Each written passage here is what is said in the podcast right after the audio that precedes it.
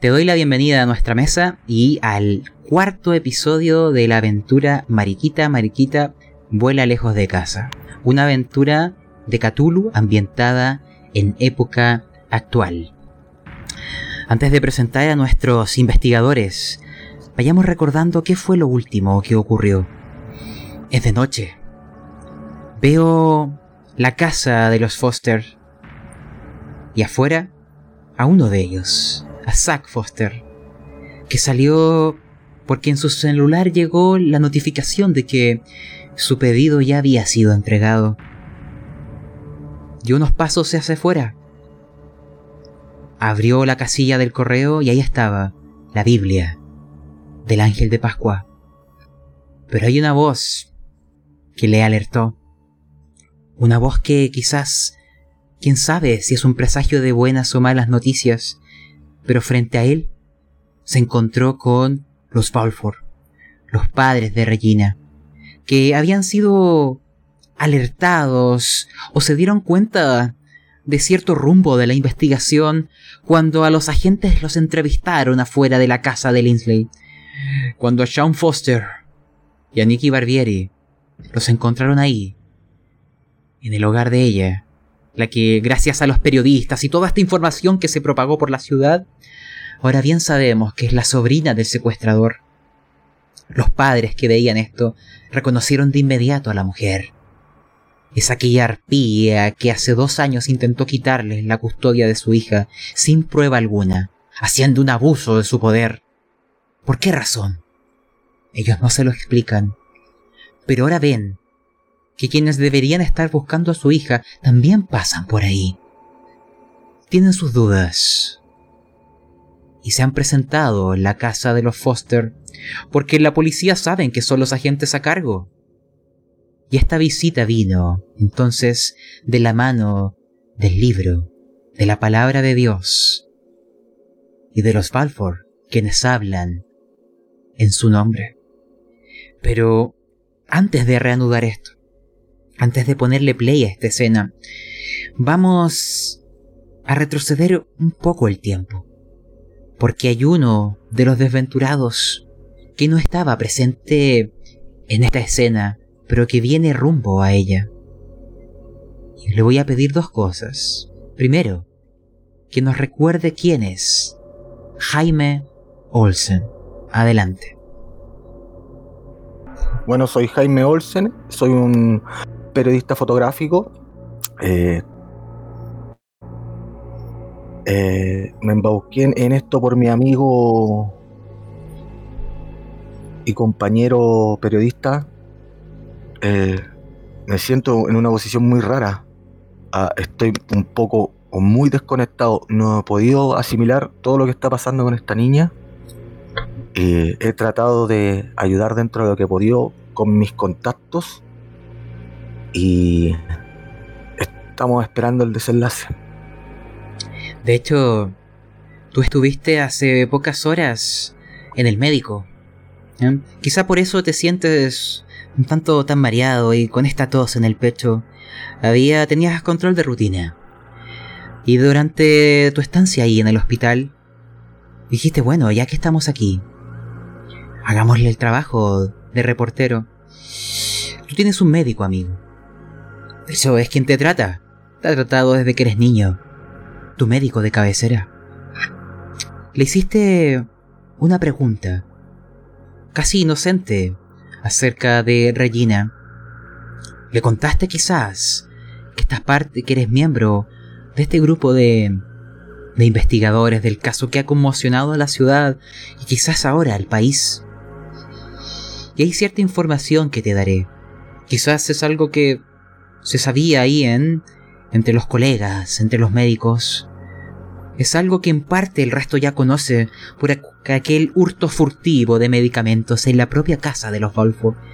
Pero con esa información, y aún sin estar en contacto con el resto, con los efectos de los medicamentos aún en tu cuerpo, tomaste el auto rumbo a la casa de los Foster. Esta es la información que está, que está ahí en los papeles. Te la resumiré. Regina Balfour, la pequeña, la niña secuestrada, son... No exageraré quizás si digo que hay toneladas de informes de la amplia lista de enfermedades crónicas que esta pobre niña posee. Dentro de quizás las más serias, es que posee una obstrucción pulmonar crónica. Necesita una constante medicación de esteroides intravenosos para poder respirar con normalidad.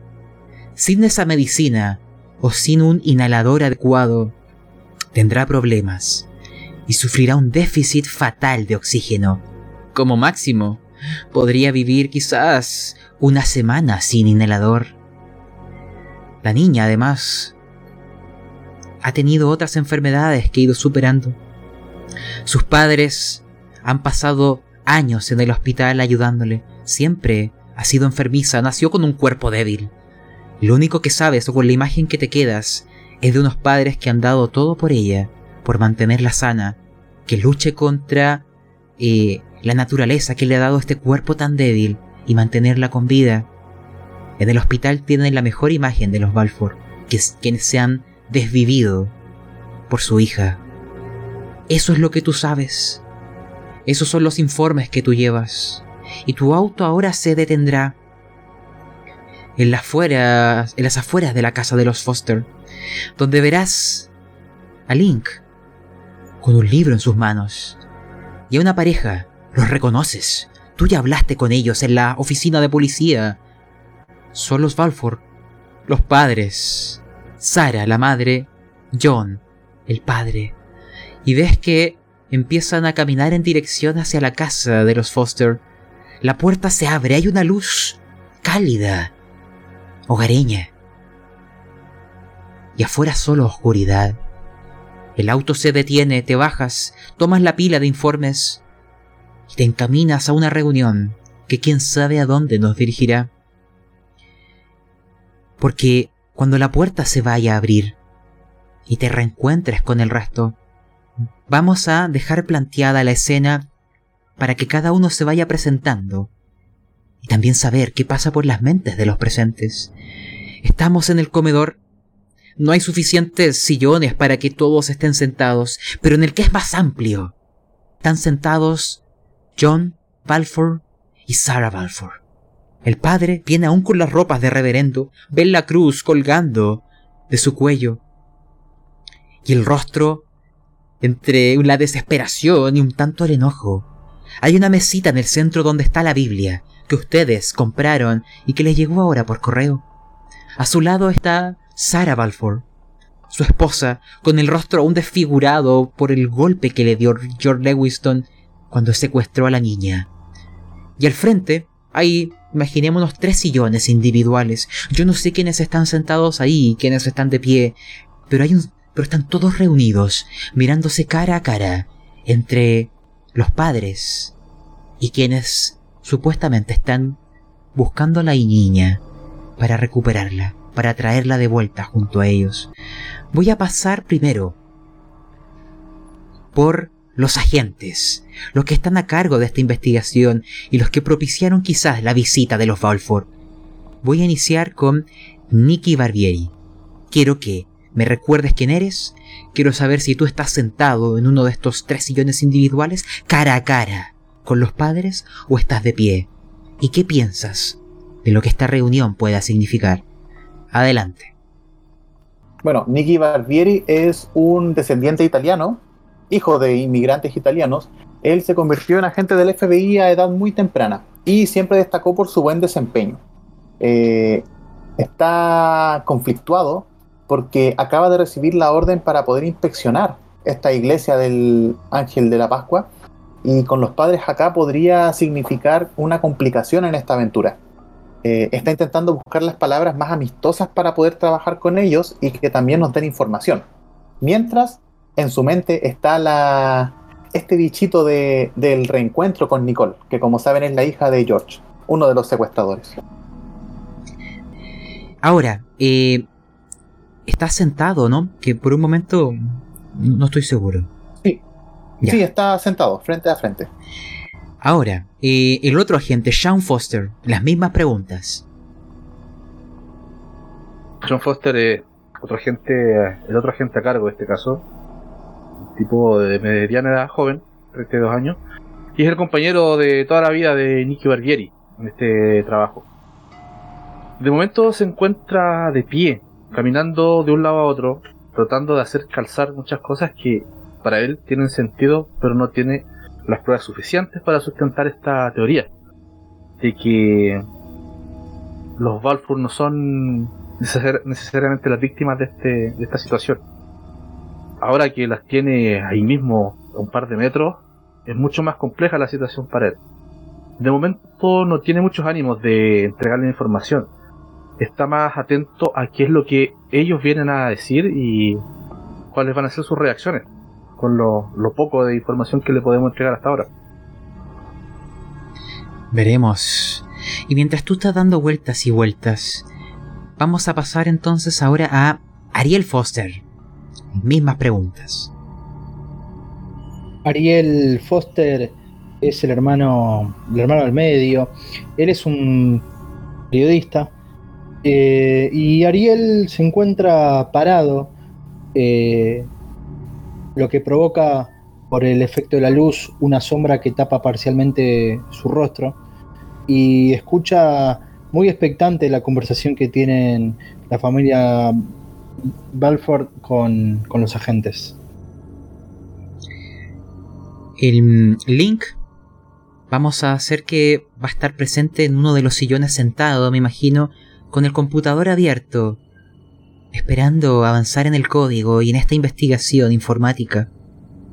Quien, quien además se ha unido a esta conversación y a esta reunión va a ser el fotógrafo, quien acaba de entrar, Jaime Olsen.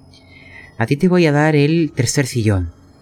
Entonces, con todos reunidos aquí, vamos a realmente iniciar esta aventura y lo que esta reunión pueda decantar y lo que les queda por delante. Pero antes de aquello, vamos a hacer el, el spam de, de rutina, ¿no? Algunas cositas breves, esta aventura la estamos narrando en el servidor de frecuencia rolera. Si quisieras participar de aventuras como estas o narrar, te dejo la invitación hecha. También, si te gustan las aventuras en formato podcast, el que estás escuchando es Pastas Roleros. Hay otros de podcast en el servidor. Está el de Frecuencia Rolera, La Cueva del Loco, El Nomo Rolero y La Taberna del Máster. Así que hay mucho para elegir si te gusta seguir aquellas aventuras.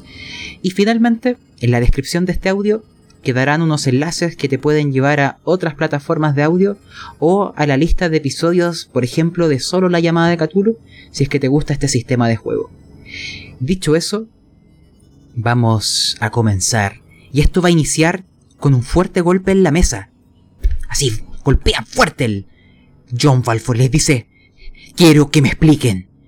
Y toma la Biblia que ustedes acaban de pedir ¿Por qué están deteniéndose en esto en vez de estar buscando a mi hija? ¿De qué les puede servir la Biblia de mi iglesia en encontrar a mi hija? Explíquenme, por favor. Mientras a su lado, Sara Balfour está entre lágrimas y sangre que se le sale de las heridas, diciendo, Regina podría estar muerta en este momento. Ella no ha tomado sus medicinas. Algo le puede haber pasado. ¿Qué han encontrado? Quiero a mi hija de vuelta. Ven que en sus manos trae la, la mochila esta de Mariquita que saben por esta incursión nocturna que tiene las medicinas. Y hay otro dato que les dan. Eh, Sara y John como que se miran. Y finalmente John es el que habla y dice lo siguiente. En mi casa tenemos cámaras. Y yo los vi. Y, otros vecinos también me lo contaron. Y apunta uno de ustedes. A quien se fue a meter ahí, en aquella incursión. A Ariel Foster. La placa del vehículo coincide con la que está estacionada afuera, la que vieron las cámaras de seguridad y los atentos vecinos que se cuidan mutuamente. Y pregunta, junto con la Biblia que está ahí, ¿Por qué quieren esto? ¿Y por qué fueron a inmiscuirse en mi casa? ¿Por qué entran como ladrones en la noche? ¿Qué diablos buscan? ¿Acaso estos son los métodos del FBI? Quiero respuestas. Estoy muy preocupado de que gente como ustedes esté a cargo de la investigación de mi hija. La mesa es vuestra. Quiero que partan los agentes, que son los que están a cargo. Adelante. Yo le hago una mirada a, a Sean y le digo, eh, señores Balford, primero buenas noches. eh, y le muestro mi placa, sutilmente. Mire, estamos haciendo todo lo posible para poder encontrar a su hija.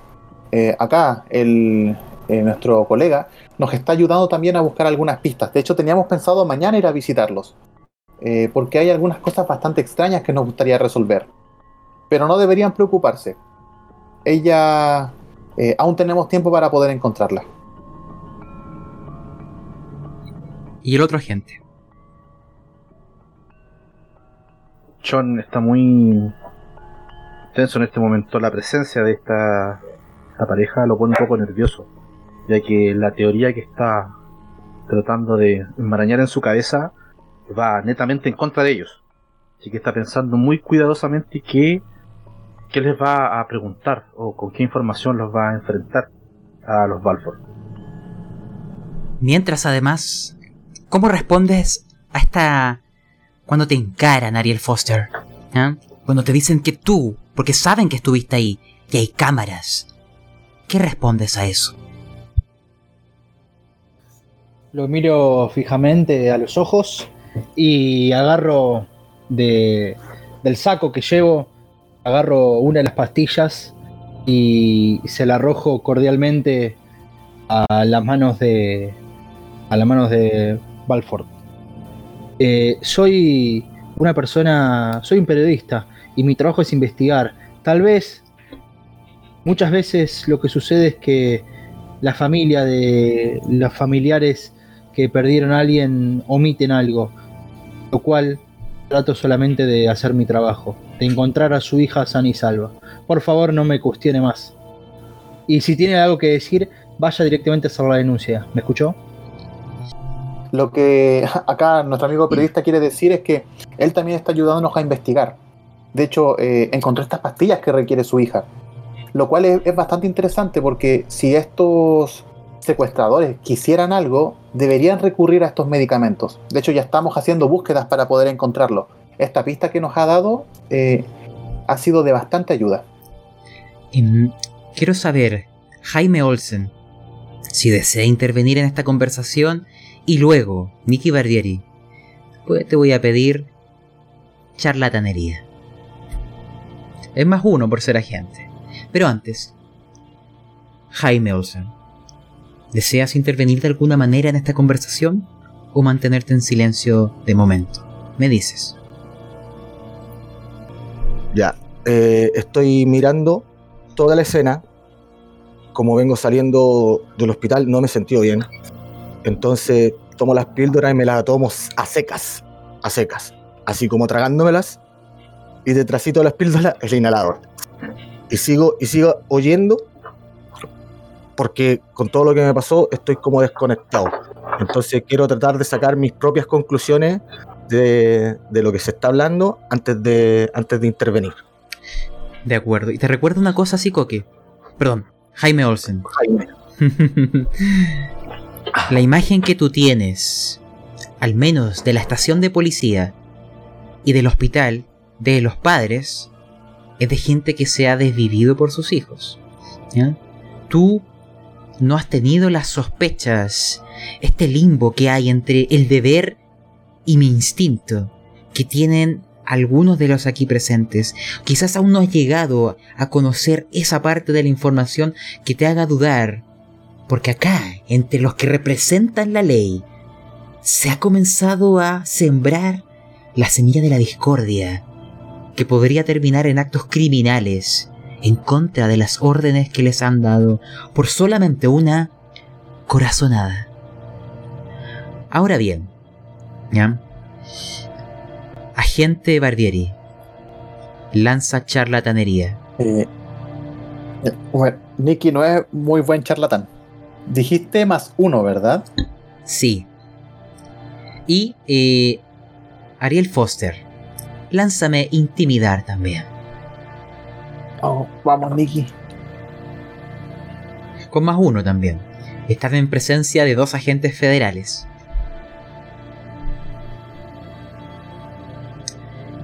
Mira tú. Frente a estas. Esta intimidación de ve y acúsame.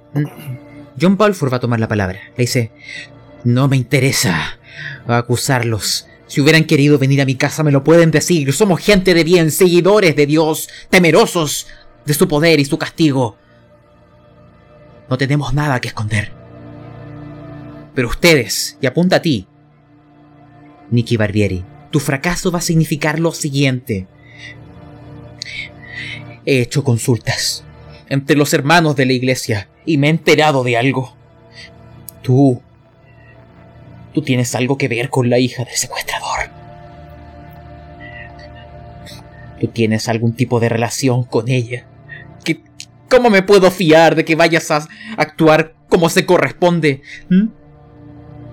¿En qué puedo confiar? Entiende, estoy desesperado. Mi hija puede estar muerta en este momento y ustedes acá preocupados de meterse a mi casa a escondidas y ponerse a leer la Biblia.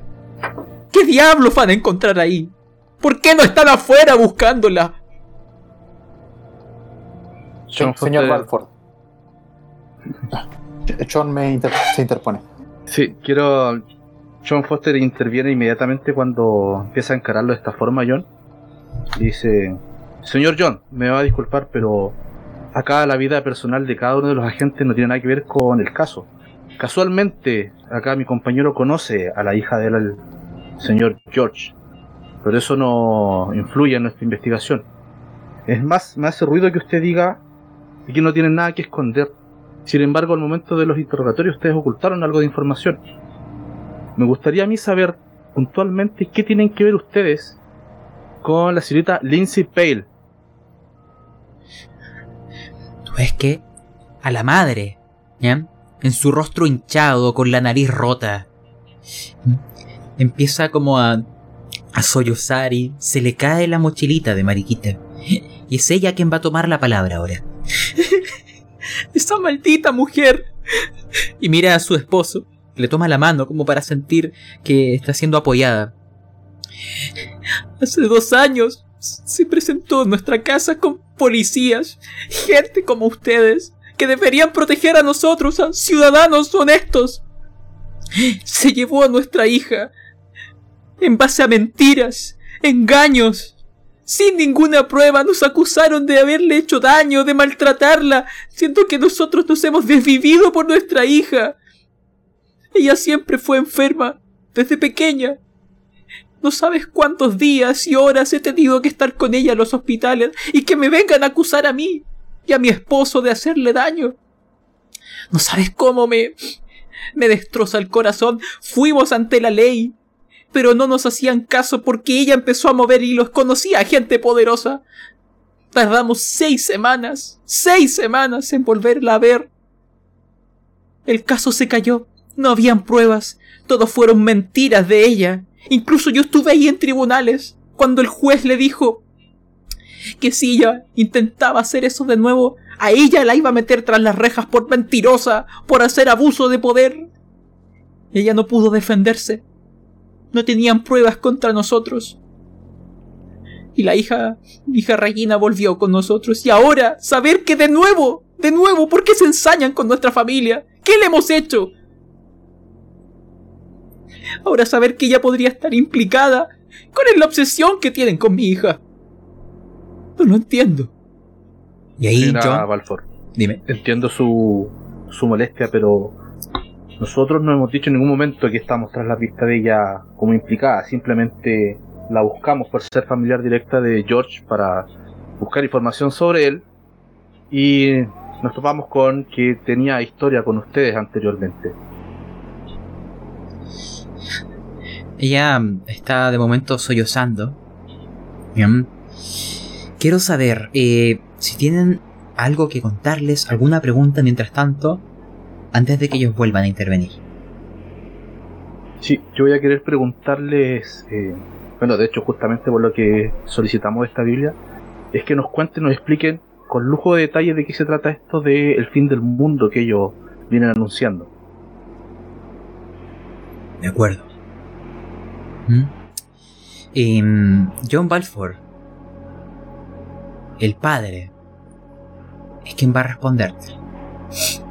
Él mira la Biblia y te dice, en las escrituras está el Dios del Viejo Testamento es el verdadero.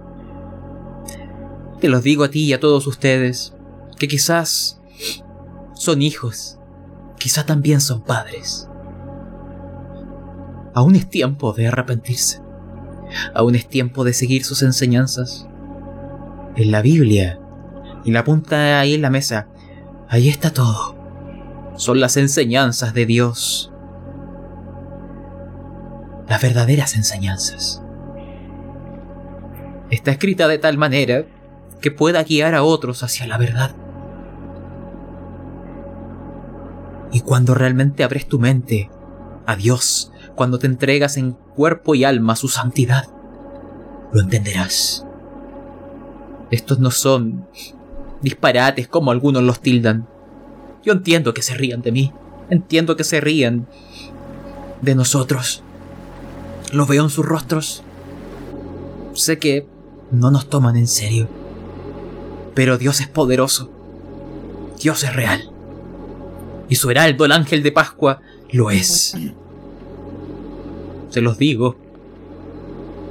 Cuídense a ustedes y a sus hijos, porque cuando llegue el día del juicio, al igual que en la época de Moisés, al igual que en el antiguo Egipto, las plagas azotarán la tierra y llegará el ángel ejecutor, que cobrará la vida de cada primogénito que no se haya arrepentido ante las palabras de Dios. Cuando ese día llegue, cubre la pared de tu puerta con la sangre del Cordero, que es la representación de su Hijo Jesús.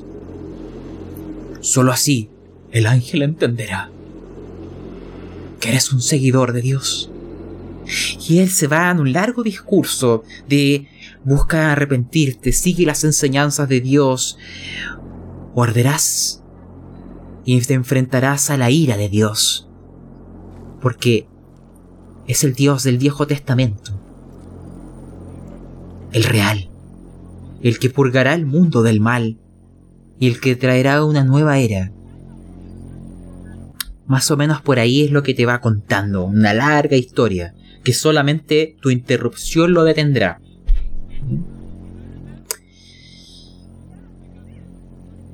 El resto. No sé si quieres intervenir de nuevo, eh, Sean Foster, o pasamos a otro de los presentes. Sí, solo para terminar. Decirle a John, señor John, lo entiendo, yo también soy padre. Por lo pronto me provoca mucho escalofrío su, su explicación de esto. Y para nada me burlo. Si bien no tengo creencias religiosas, respeto a quienes las tienen. Ningún momento busqué burlarme. De hecho, voy a ponerme a estudiar inmediatamente esta Biblia para entender de mejor manera lo que me acaba de, contar. Y eh, John toma la Biblia y se va un espacio un poco más alejado del, del centro de este living para empezar a hojear la Biblia. De acuerdo. Ahora, quiero pasar por el resto, antes de que volvamos a los Balfour. No sé si Jaime Olsen desea intervenir. Si no, le pregunto a otro, me avisa. Eh, yo sigo, sigo tratando de procesar todo. Está muy confuso, yo no entiendo de lo que habla. Simplemente no logro que caiga todo en mi cabeza y entender qué está pasando. De acuerdo. ¿Mm? Quizás entre el efecto de los medicamentos y la información que no conoces porque no te has reencontrado con el grupo. Es tiempo de que te actualicen cuando esto termine. Ahora, em, Ariel Foster, no sé si deseas intervenir. Le pregunto con una mirada fría, eh, ¿cuándo, ¿cuándo será el fin de los días para para ti y para tu Dios. Dicen que falta poco. Sí. Falta poco. Él cierra los ojos, toma la mano de su esposa y con la otra toma el crucifijo. Es como si estuviera mirando algo que ustedes no pueden ver. Él después abre de nuevo los ojos y les dice, el martes, cuando el sol comience a apagarse y la oscuridad se propague sobre esta tierra, llegará el fin, el fin del mundo. Y las plagas del viejo Egipto volverán. Aún está a tiempo. Sigan las enseñanzas de Dios. Sigan su camino. Sálvense. Me doy vuelta una vez que escucho eso y miro en forma muy inquietante a, a- al italiano, a mi amigo, al oficial. De acuerdo. Finalmente, Nicky Barbieri, volvemos a ti. ¿Deseas intervenir? Nicky está eh, un poquitito entre la espada y la pared, porque al saber que ellos saben de la relación con Nicole, eh, piensa que cualquier cosa que él diga puede ser usada en su contra. Así que se limita a sentir y a afirmar lo que dice Chon. Pero le dice a, los señores eh, Balfour de que la prioridad del caso es encontrar a su hija. Y si bien ellos pueden tener dudas, etcétera, quizás de los procedimientos o de la forma, eh, el norte siempre va a ser encontrar a Regina. Y mm, ellos les van a responder lo siguiente mientras se toman de la mano. Entiendo, gente. No quiero sonar como un fanático y que me encasillen en estos prejuicios que tienen de la gente como nosotros. No somos unos locos. Solo somos adoradores de Dios y buenos ciudadanos. Yo sé que la gente como ustedes sospecha de nosotros. Estoy acostumbrado a que vengan a inspeccionar mi vivienda, mi iglesia. Desconfían de nosotros. Pero nunca han encontrado nada. Porque somos gente de bien. Se los digo. Yo estaré ahí. Tras sus pasos. Porque cuando esa niña aparezca, cuando mi hija aparezca, quiero estar ahí. No les despegaré los ojos de encima, agentes. Y no tienen por qué entrar a escondidas a mi hogar. Mi hogar es un hogar de Dios. Y ahí le damos la bienvenida a la gente. No tenemos nada que esconder. Solo quiero que encuentren a mi hija. Y ahí como que habla la, esposa Sara. Regina, por favor. Le podría haber pasado algo. Tú ves que ella abre su mochila. Tiene más de uno, pero les pasa un inhalador y una jeringa con estos esteroides endovenosos. Si, si la encuentran antes, por favor, quizás sea la diferencia entre su vida o su muerte. Y su esposo le dice, tranquila. Les seguiremos los pasos. Ya no despegaré mis ojos de ustedes. Seré vuestra sombra. Hasta que mi hija aparezca. No dejaré que le pase nada. Ellos van a levantarse con ese ademán de que van a retirarse. Miran la Biblia en la mesita. Y como un mensaje, así como si fuera un padre para unos feligreses. Espero ahí encuentren las respuestas que Dios les puede dar. Y tomen un sendero de rectitud. Nosotros sabemos que esto es solo una prueba que nos ha puesto Dios y que ella volverá sana y salva. Ellos se van a dar media vuelta y se van a despedir sin... eh, solamente con palabras de... Nos reencontraremos. Yo no sé si quieren decirle algo en esta despedida, pero al menos así está terminando esta escena. Señor Balford, a- antes de que se retire, es probable de que mañana con mi compañero vayamos a su hogar, ya que no- nos está dando la bienvenida, eh, para poder seguir conversando sobre Regina. Como le digo, lo más importante es encontrarla. Tenemos que ver ahora unas pistas que mañana quizás se las podríamos comentar. Él muestra una, un rostro que va entre la decepción, eh, que el casi llanto y un poco la furia de... ¿Qué tiene que ver? Esto es lo él, lo piensa nomás. ¿Qué tiene que ver nuestra casa con todo esto? ¿Qué tiene que ver con encontrar a Regina? Y casi como si... Como si los hombros se le cayeran, esa como que ya no quiere pelear más. Ya está cansado te dice simplemente... De acuerdo. Lo esperaré, agente. Adiós. Que tengan buenas noches y que Dios los bendiga. Y se va a escuchar el sonido de la puerta cerrándose y unos minutos después el de un motor de un auto. Y ahora están nuevamente ahí solos. Lo único que está rompiendo aquel silencio es el sonido del tecleo de Link, que está concentrado en la computadora y no intervinió en esta conversación. Y es ahí donde ahora les pregunto, son líderes de actuar, ¿qué harán? ¿Qué se dicen en aquella noche antes que los que tengan que partir partan?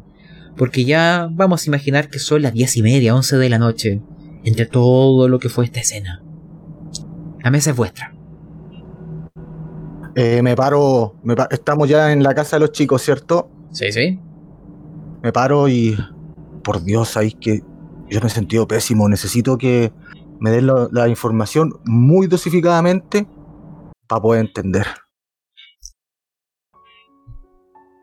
Se la podría dar Ariel, ya que eh, casi nos acaba de joder el caso. Yo no jodí ningún caso. Eh, este tipo está loco. Es decir, este tipo está loco. Eh, no sé, tengo una mala corazonada con todo esto. Creo que eh, está involucrado, no sé de qué manera. O que necesita a su hija por algo en especial. Pero es una persona enferma, de eso no hay dudas. Pero ¿por qué, por qué usted, detective, no intervino? ¿Que usted no conversó todo esto? Me, me pareció muy extraño ese silencio rotundo que tuvo.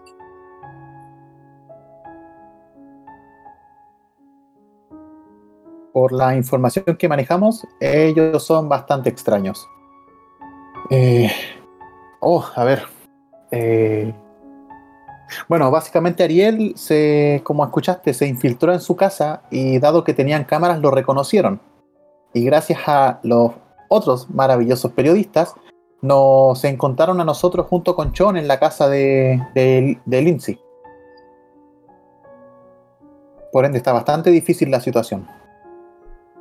Sí, igual lo que a mí me- no me queda claro es cómo es que te estás acostando con la secuestradora. ¿Escuché bien? ¿Te acuestas No, con la no. secuestradora? Ay, Dios. No, no, no, eh, eh, tranquilo, tranquilo. Yo solo conozco a la hija de George, la secuestradora es Lindsay. Eh, yo conozco a Nicole por un pasado que tuvimos hace tiempo. Pero no se preocupen, mi cabeza está fría y está en el caso. Eso explica por qué no interveniste en toda esta conversación.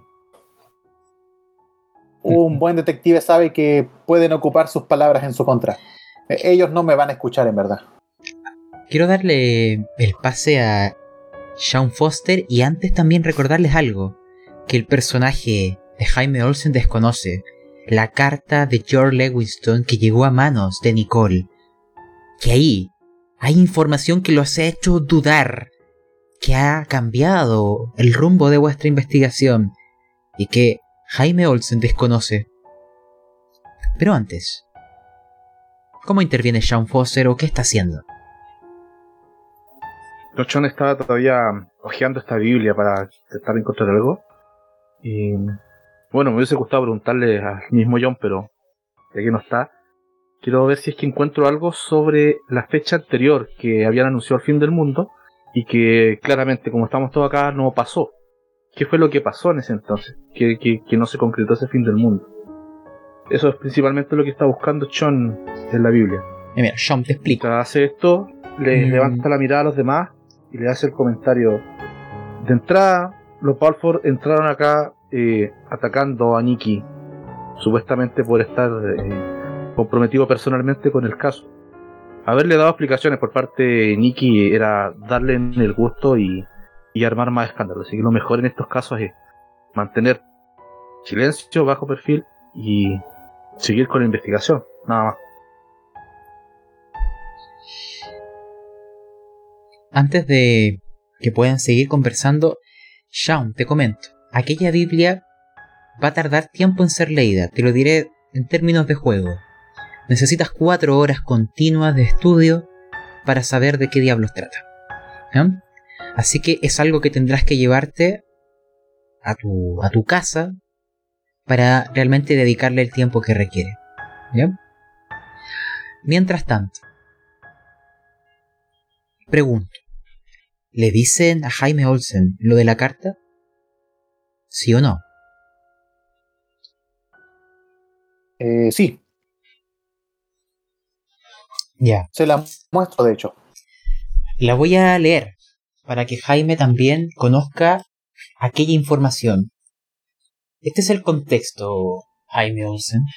Esta carta llegó a la hija de George Lewiston, a la hija del secuestrador, un día después de que éste se volara los sesos de manera espectacular en los almacenes. Y decía algo así. Nicole, lo siento mucho. A estas alturas probablemente yo ya esté muerto. Solo quiero que comprendas que hice lo que hice porque debía hacerlo. Y que esa niñita no va a sufrir ningún mal. Cuando venga gente intentando reconstruir mi- mis movimientos, haz lo que te diga y vete a casa, simplemente vete a casa. Confía en mí. Si no puedes esquivarlos, huye. Ten en cuenta lo siguiente y no lo olvides. Los Balfour son peligrosos y están jodidamente locos. Pase lo que pase, no deben recuperar a su hija. No me creerías incluso si te lo dijera, pero es mejor así. Así estarás más segura. Te quiero, hija mía. Eso es más o menos lo que decía. Lo que ha hecho dudar a estos investigadores. Porque no saben exactamente a quién beneficia realmente el secuestro. ¿Quién quiere el bien de la niña? ¿Y quién quiere su mal? De momento, y quiero preguntarte a ti, Jaime Olsen, tú has leído esa carta, está en tus manos, pero la información que tú posees es que estos padres se han desvivido por ella años eh, en los centros hospitalarios por la por el aquejado cuerpo que tiene la pequeña.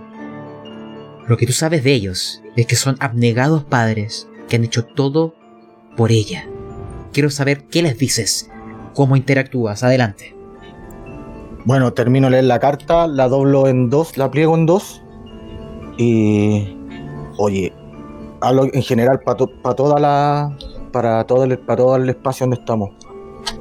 Dios. Esto es más grande de lo que nosotros pensamos. O sea, alguien está tirando los hilos. Para, imagínate, para corromper a una persona de buen juicio.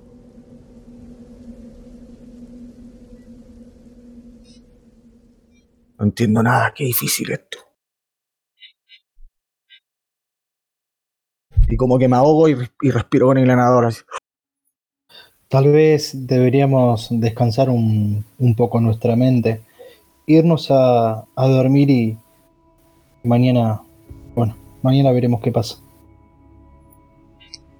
Así es. Bueno, por, eh, por eso lo dijo John, tenemos que ser bastante cuidadosos con lo que decimos porque entre nosotros nos conocemos, eh, pero no sabemos quién afuera es amigo o enemigo. Y claramente los Balford están en un terreno bastante sospechoso. De momento, tenemos que concentrarnos en dar con el paradero a la niña. Y ya tenemos puntos en contra. La prensa nos está exponiendo. Eso quiere decir que la gente que tiene a esta pequeña encerrada nos está viendo, sabe nuestros pasos y eso les da una enorme ventaja frente a nosotros. Así que de aquí en adelante hay que ser mucho más cuidadoso con nuestros movimientos y con nuestras palabras, como dice Nicky. ¿Qué vamos a hacer entonces? ¿Qué plan de acción vamos a tomar? Ahora, con todo lo que manejamos, eh, solamente siento que se, se está complicando más. Es como una maraña de, de- de lana que vamos desenredando y cada vez nos topamos con más nudos. Si Link pudiera encontrar el número de la tarjeta prepago que se está utilizando para comprar cosas y pudiera identificar el GPS del- de, de- de un teléfono asociado, yo creo que la prioridad es encontrar a Lindsay, que es la que debería tener a Regina en sus manos. Exactamente. De hecho, Link tiene ya el número de la tarjeta y con esto vamos a poder rastrear futuras compras si es que llegan a hacer más compras, que lo más probable es que tengan que hacer para subsistir donde estén escondidos. Lo que nos falta es eh, encontrar algún teléfono, algo donde rastrearla para poder saber su ubicación. De momento y por la hora, yo creo que lo mejor sería que nos vamos a descansar. Ya mañana con la orden que conseguimos de Maturana para poder revisar el búnker, podremos avanzar algo. De momento, si están de acuerdo, yo me llevaré esta Biblia y la estudiaré en casa, con ayuda de nuestra madre. De Me acuerdo. parece bien. Bueno, correcto, me parece correcto. Ya. Sí, yo igual necesito descansar, no, no vengo saliendo y no me he sentido muy bien, así que eh, el horario para mañana. ¿Y qué va a haber de desayuno, obviamente? po? Quizás eso lo acuerdan ahí por WhatsApp. Me imagino quizás unas- a las 9 de la mañana, por ejemplo. Pero antes de hacer ese cambio de día, les voy a hacer las siguientes preguntas. Quiero que cada uno me describa una escena de su personaje volviendo a casa, interactuando con su hogar o con su familia o con algo.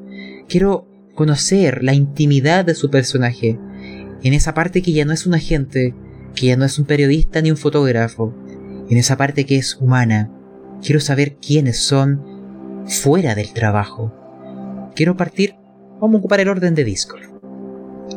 Sean Foster, nárranos aquel momento. John llega a su casa, eh, entra bastante cansado, agotado por el día intenso que tuvo, con la Biblia en mano. Entra y quien es el primero que lo recibe es su hijo Tomás, que llega corriendo a los brazos de su padre, le dice, papá, papá, mire, y llega con un dibujo a mostrarle lo que aprendió en el colegio. Eh, John, como ninguno de ustedes lo ha visto en ningún momento, sonríe de una forma como que si el cansancio hubiese desaparecido por arte de magia. Toma a su hijo en brazos y se dirige al living, donde está su madre sentada viendo televisión. Él se sienta con, con su hijo escuchando sus historias y saluda a su madre, quien nota que viene con una Biblia debajo del brazo y le puso una sonrisa bastante curiosa, como diciendo con su gesto, tú con una Biblia, o sea, ¿qué es esto? Y se instala a, a compartir con su madre y con su hijo, eh, entablando un plan de ver una película, quizás comer algo, pero finalmente la excusa para poder tener tiempo con ellos y a la vez el leer esta Biblia que lo tiene muy preocupado. Dos cosas, Sean Foster. ¿Tú deseas Ujú. trasnochar leyendo la Biblia? Sí, John tiene todas las ganas de trasnochar leyendo esta Biblia. Eso va a significar lo siguiente. Yo te voy a pedir una tirada de constitución en la mañana y en caso que la falles tendrás penalizadores en tus tiradas por el cansancio. Por dormir poco finalmente, ¿ya? Sí, sí, no, John quiere a toda costa estudiar esta Biblia hoy porque el punto que mencionó este John de la sangre de los primogénitos, de la muerte de los primogénitos que no se hayan arrepentido, lo dejó bastante perturbado al mencionarle también a los que son padres. De hecho, Sean, esas historias quizás incluso las conozcas por tu madre, que es más creyente. Y mientras estás ahí, no solo recuerdas que tienes un hijo, sino que tú eres el hermano mayor. Y no solo las semillas de la duda empiezan ahora a cobrar fuerza en tu corazón, sino que un miedo. Un miedo de que estas palabras, esta verborrea cristiana, sea o tenga algo de verdad.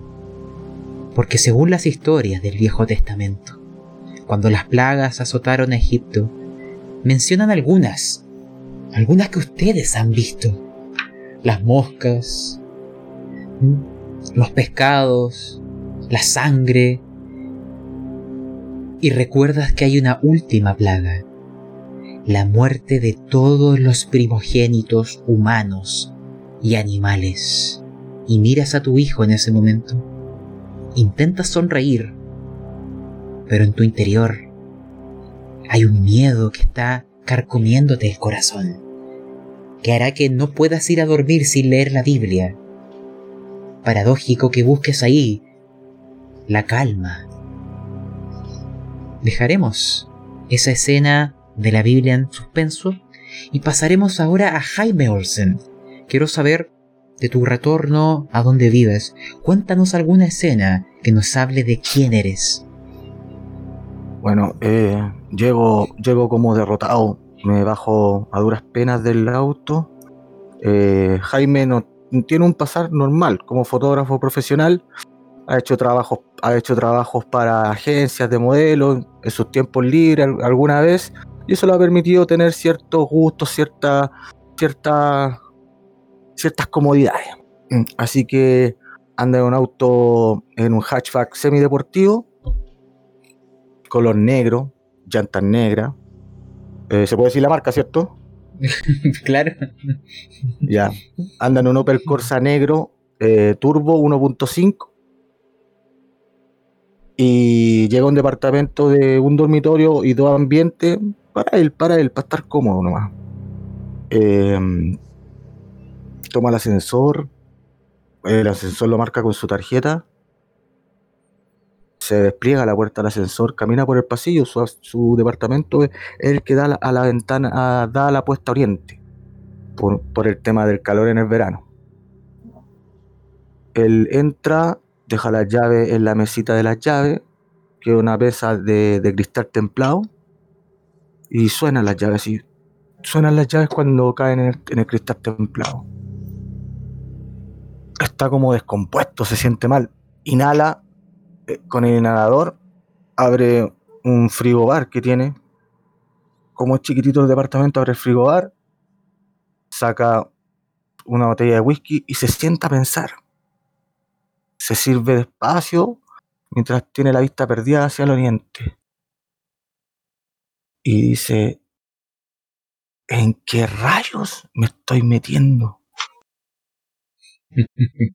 Yo soy un fotógrafo, le saco fotos a señoritas en lencería. ¿Qué hago aquí?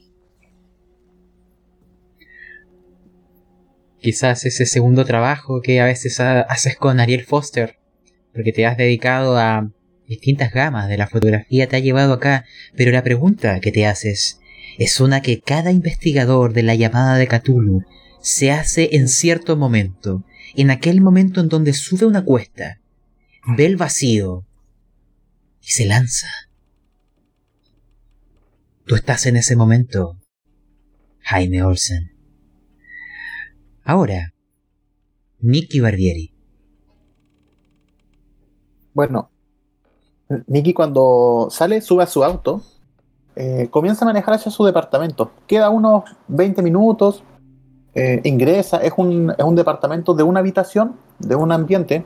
Él está arrendando, eh, dado que la casa que él posee se la dejó a su expareja, ya que es divorciado junto a su hija. Ingresa, eh, saca una de su refrigerador una comida helada, congelada, la calienta en el microondas y comienza a caminar, pensando en todo lo que pasó y cómo esto le podría significar que, por así decirlo, le salga el culo el tiro por la culata. En eso, ya la comida está lista y pesca su celular y le envía un mensaje a su hija, que el mensaje diría algo así como, eh, gatita, ya conseguí las entradas para el, para el parque del domingo, la vamos a pasar súper bien, papi te quiere mucho. Y se sienta a comer, hasta que de repente suena el celular y cuando lo pesca para ver dice nuevo mensaje de Nicole. Chan. ¿Abrirás ese mensaje para ver lo que dice o lo descubriremos al otro día? Eh, lo descubriremos al otro día. Pero Nikki esboza una leve sonrisa. De acuerdo. Y también otra pregunta. ¿A qué hora es el esta reunión con tu hija? ¿Y cuál es su nombre? Eh, ella se llama Elena. Tiene aproximadamente unos 7, 8, eh, no, 7 años, porque soy el papá. Tiene 7 años. Y eh, es una reunión porque mediante la, el tema de la custodia, Nikki tiene visita cada 15 días, que son los domingos, con su hija, donde se la puede llevar después de almuerzo hasta cerca de las 8 de la noche. Y para este domingo, Nikki había planificado una ida al parque de diversiones. De acuerdo. También, me imagino que después de esa llamada tendrás una... Ustedes, ambos agentes, han tenido en el pasado ciertas corazonadas y es ahora donde también sentirás algo similar a Sean Foster. Tú no eres, salvo me lo confirmes, el hermano mayor de los Barbieri, pero esa niña sí es primogénita. Y aquella semilla del miedo, cuando cierras el mensaje, te hace tener una noche un tanto amarga, con el anhelo de verla el domingo y abrazarla, y con miedos que parecen infantiles, irreales. Es ¿Cómo me imagino que estas cosas pudieran llegar a ser verdad? No tiene ningún sentido. Pero, por algún momento, sientes que dudas. A pesar de que todo lo que conoces en el mundo te dice que cosas como estas no ocurren. Finalmente, el último, Ariel Foster. Ariel está camino a su casa, a su encuentro con su pareja, con Christine, eh, y le manda un WhatsApp. Eh, mi amor, ya estoy en camino, pon algo para comer. Amo. Y mientras tanto escucho un poco de música para relajarse. Y piensa en todo lo, que vivió el día de hoy y trata de, de tener su mente en blanco. Y piensa, llegaré a casa y quiero volver a hablar sobre lo que sobre lo que pasó hoy. Eso solo piensa. Mientras que está en el auto y escuchando un poco de música. Para tratar de distraerse, obviamente. De acuerdo, Ariel Foster. Y también te lo digo a ti. Porque estas semillas, estas perturbaciones en la confianza del mundo que conocen, empiezan lentamente a resquebrajarse y aún subyacente, subconsciente, apagado, amortiguado por la música del auto. Está ese pequeño miedo. No por ti, por tu hermano Sean Foster. Él es el mayor de ustedes. Y si lo que este loco hombre dice es cierto, porque a pesar de que nadie lo crea, una parte de ustedes les está dando ese beneficio de la duda, porque esto resulta tan perturbador, tan extraño que esa posibilidad se abre, por pequeña que sea, y piensas en él, en tu familia. Y ahora, la cámara, imagínense, hace un apagón, vuelve a haber luz y estamos en la habitación de Sean Foster. Son las 4 de la mañana ha terminado ya de leer la Biblia. Está cansado. Pero te diré qué es lo que encuentras y además te permitiré hacer una tirada. Lo que hay ahí es lo siguiente. La Biblia del Ángel de la Pascua es un libro barato, en rústica y autopublicado, de unas 200 páginas. Se divide en cuatro capítulos. Los dos primeros son palabra por palabra reimpresiones de los libros del Génesis y el Éxodo de la Biblia. Pero, y esto es gracias a las enseñanzas de tu madre, porque en algún momento tú leíste la Biblia, notaste que había algo extraño y lo confirmaste con la Biblia de tu madre. El versículo 11.6 del Éxodo, que dice que el clamor del lamento por la muerte de todos los primogénitos jamás se repetirá, no está en esta Biblia. De hecho, el texto simplemente salta del versículo 11.5 al 11.7. El tercer capítulo se denomina Revelaciones Keniatas y su autor es el propio reverendo John Balfour. Es bastante corto y relata una parte de sus experiencias como joven misionero en el corazón de Kenia, en África. Es bastante vago al respecto de en qué parte exacta de Kenia estuvo, pero está claro que fue en algún sitio del interior. Allí encontró a una sabia profetisa del Señor. Esta le explicó que el apocalipsis del apóstol San Juan era falso y poco fiable, así como era mucho más probable que el fin del mundo, cuando Dios se mostrase a la humanidad, se produjera de alguna manera más consistente, tanto con las historias como con las leyes de la ciencia. Siguió relatando que las diez plagas de Egipto eran probablemente la forma que Dios utilizaría para purgar del mundo a los malvados. Una serie de catástrofes naturales de todo tipo, seguidas de un cataclismo volcánico y consiguiente cambio de los patrones climáticos. Pues Dios ya había purgado a la maldad así antes. La sabia profetisa rechazaba abiertamente la interpretación del Éxodo 11.6, en donde se dice que las plagas de Egipto serían un caso único, que jamás volverían a ocurrir sobre la tierra. Y promete que, cuando llegue el momento, el Señor, actuando a través del ángel de la Pascua, purgará a los impuros del mismo modo. Balfour, incluso dentro de la Biblia, llega a citar varios artículos científicos sobre este tema, incluyendo las plagas de Egipto, un vistazo arqueológico, histórico y científico a la Biblia, de Sirio y Gino Trevisanato, ¿eh?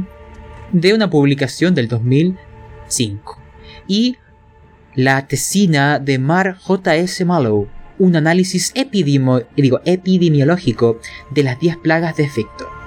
¿Eh? Caduceus Springfield, primavera de 1996.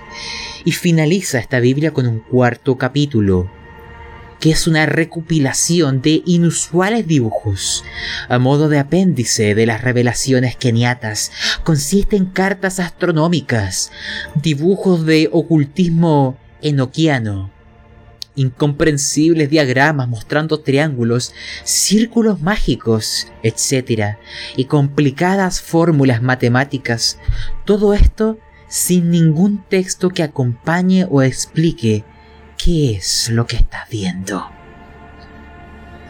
Lánzame descubrir.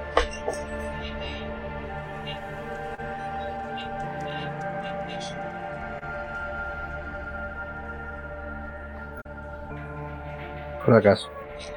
No, Sean Foster. Te pregunto, ¿deseas forzar la tirada o gastar suerte?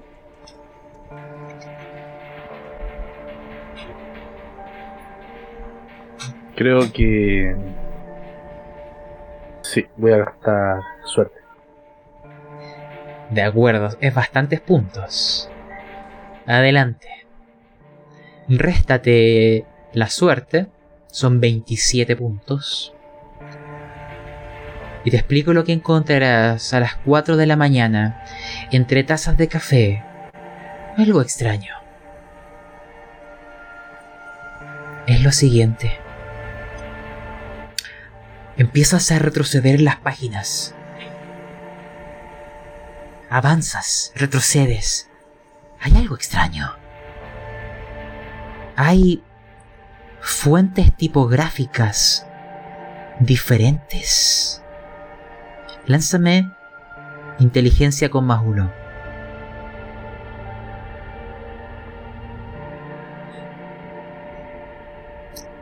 Tú has visto antes cosas así en tu trabajo. Tienes una especie de déjà vu.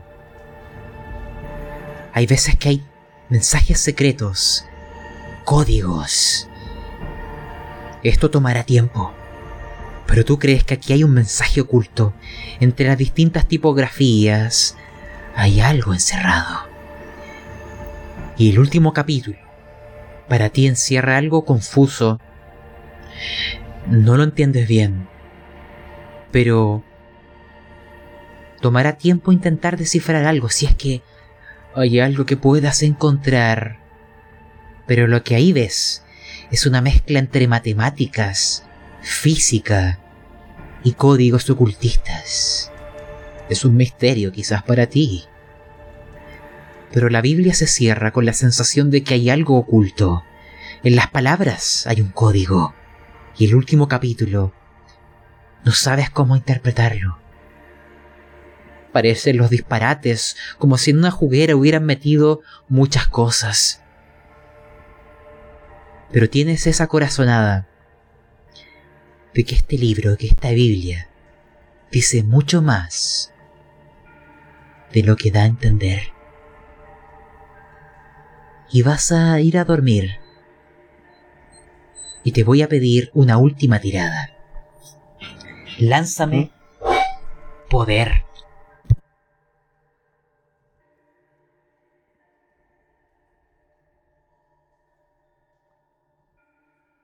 Éxito normal.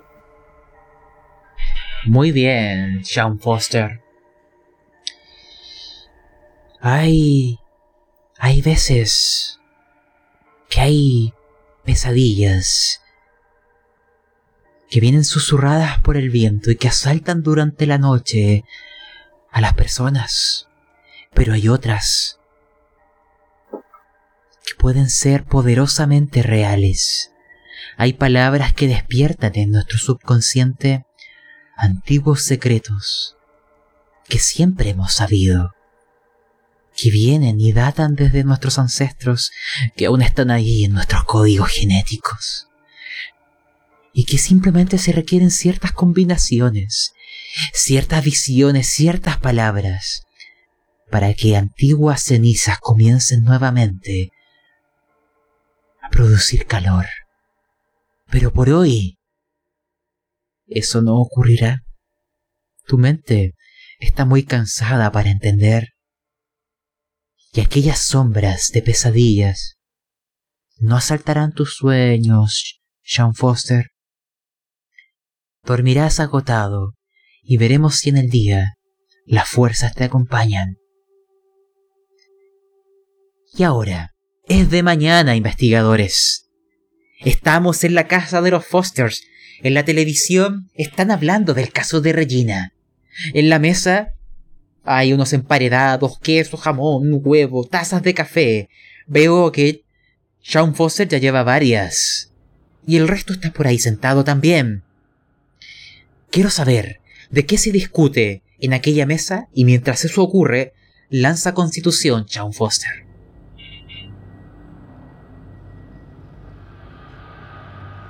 Uf. Ya, partamos, con, partamos con Nicky Barbieri. Estás en la mesa. ¿Cuáles son tus palabras para este equipo de desventurados? Bueno, chicos, estamos a. Ya somos sábado. Quedan tres días para el presunto fin del mundo. Eh, bueno, Zack aún no baja de su habitación, pero sería clave si pudiéramos rastrear su, eh, la patente del auto. De Lindsay.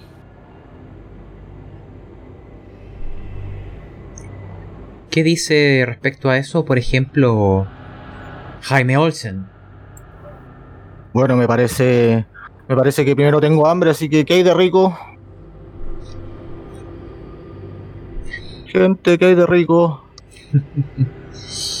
Aquí pasé a comprar unas donas y las dejo sobre la mesa.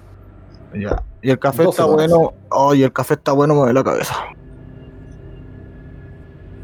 Eh, es bebestible. Ay.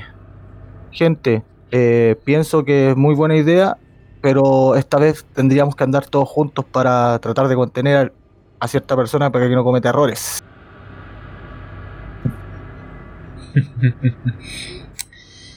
Ariel Foster, ¿qué dice en esta conversación? Y después, chao. Yo mm, lo miro a mi hermano, a John que, está un poco cabizbajo, que lo noto un poco extraño tal vez.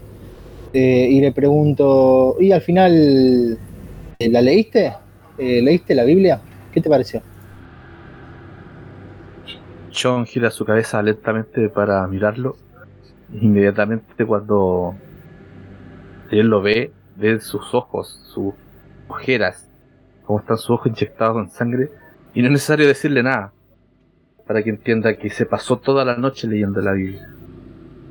Lo único que atina a decirle es, eh, hermano, eh, quizás mi cara no te da mucha confianza, pero creo que esta Biblia dice mucho, pero mucho más de lo que tiene escrito. Y estoy seguro de que voy a llegar, voy a descubrir qué es. Y se vuelve a girar, ignorando completamente cualquier otro, y se mete de nuevo en la Biblia, está con un lápiz, haciendo anotaciones, para allá, para acá, anotando cosas, escribiendo. Prácticamente obsesionado con, con la Biblia.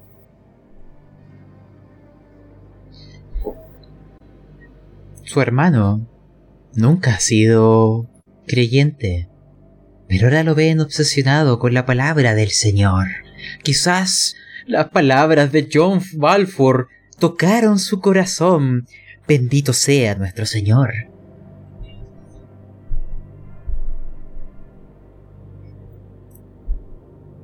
¿Qué harán? Eh, ya, ya tenemos la orden, ya, ya llegó la orden para ir a pegarle una visitada a los Balfour nuevamente, tal vez en la iglesia, en el búnker. De- debería estar en, en el correo mío de Chon. Pero, eh, mira, Chon, ¿crees tú que deberíamos ir ahora o podríamos dejarlo para más tarde? Porque dudo que encontremos a la niña ahí, pero sí podríamos encontrar pistas. Sí, creo que sí es necesario eh, investigar también ese búnker. Me, llena de intriga y, le- por qué la iglesia lo tendría. Si Está tan convencido de, de sus creencias, ¿por qué tendrían que ocultarse? Creo que algo, algo debe haber ahí que nos pueda ayudar. Por otro lado, Zack al parecer sigue muy enfermo. Anoche me escribió que estaba muy mal. Al parecer tengo mucha razón al decirle que alimentarse 100% con pizza no es muy buena idea. De momento creo que me quedaré revisando los cómputos que dejó él trabajando y descansar un poco la cabeza ya que anoche no, no tuve muy buen sueño y me siento bastante del terror.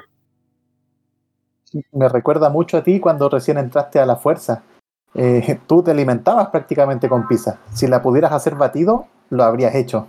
Ya veo que está en los genes de la familia Foster. Sí, creo que es de familia. Investigadores, les comento. Sean Foster, para que vayamos, por ejemplo, pensando en estas tareas. Si tú quieres mantenerte determinando este código, te va a tomar varias horas desarrollarlo. Algo que puedes dedicarle el día.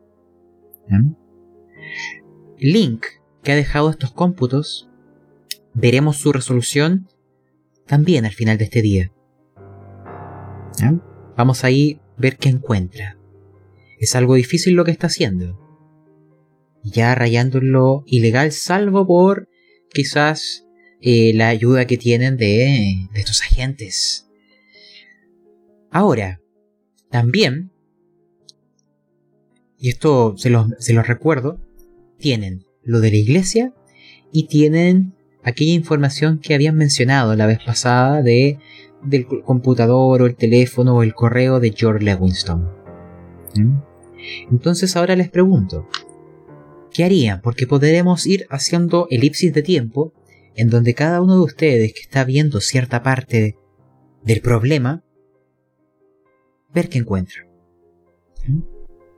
Entonces, Ariel Foster, Nicky Barbieri y Jaime Olsen, me gustaría saber qué hacen, porque tengo más o menos claro lo que quiere hacer Shaun. Bueno, yo voy a seguir a, como dije al principio, prefiero que andemos juntos ahora, no andemos separados.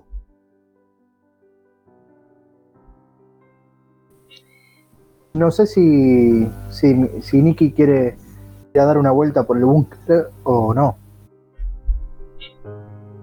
Podríamos ir. De hecho, podríamos llevar a. a.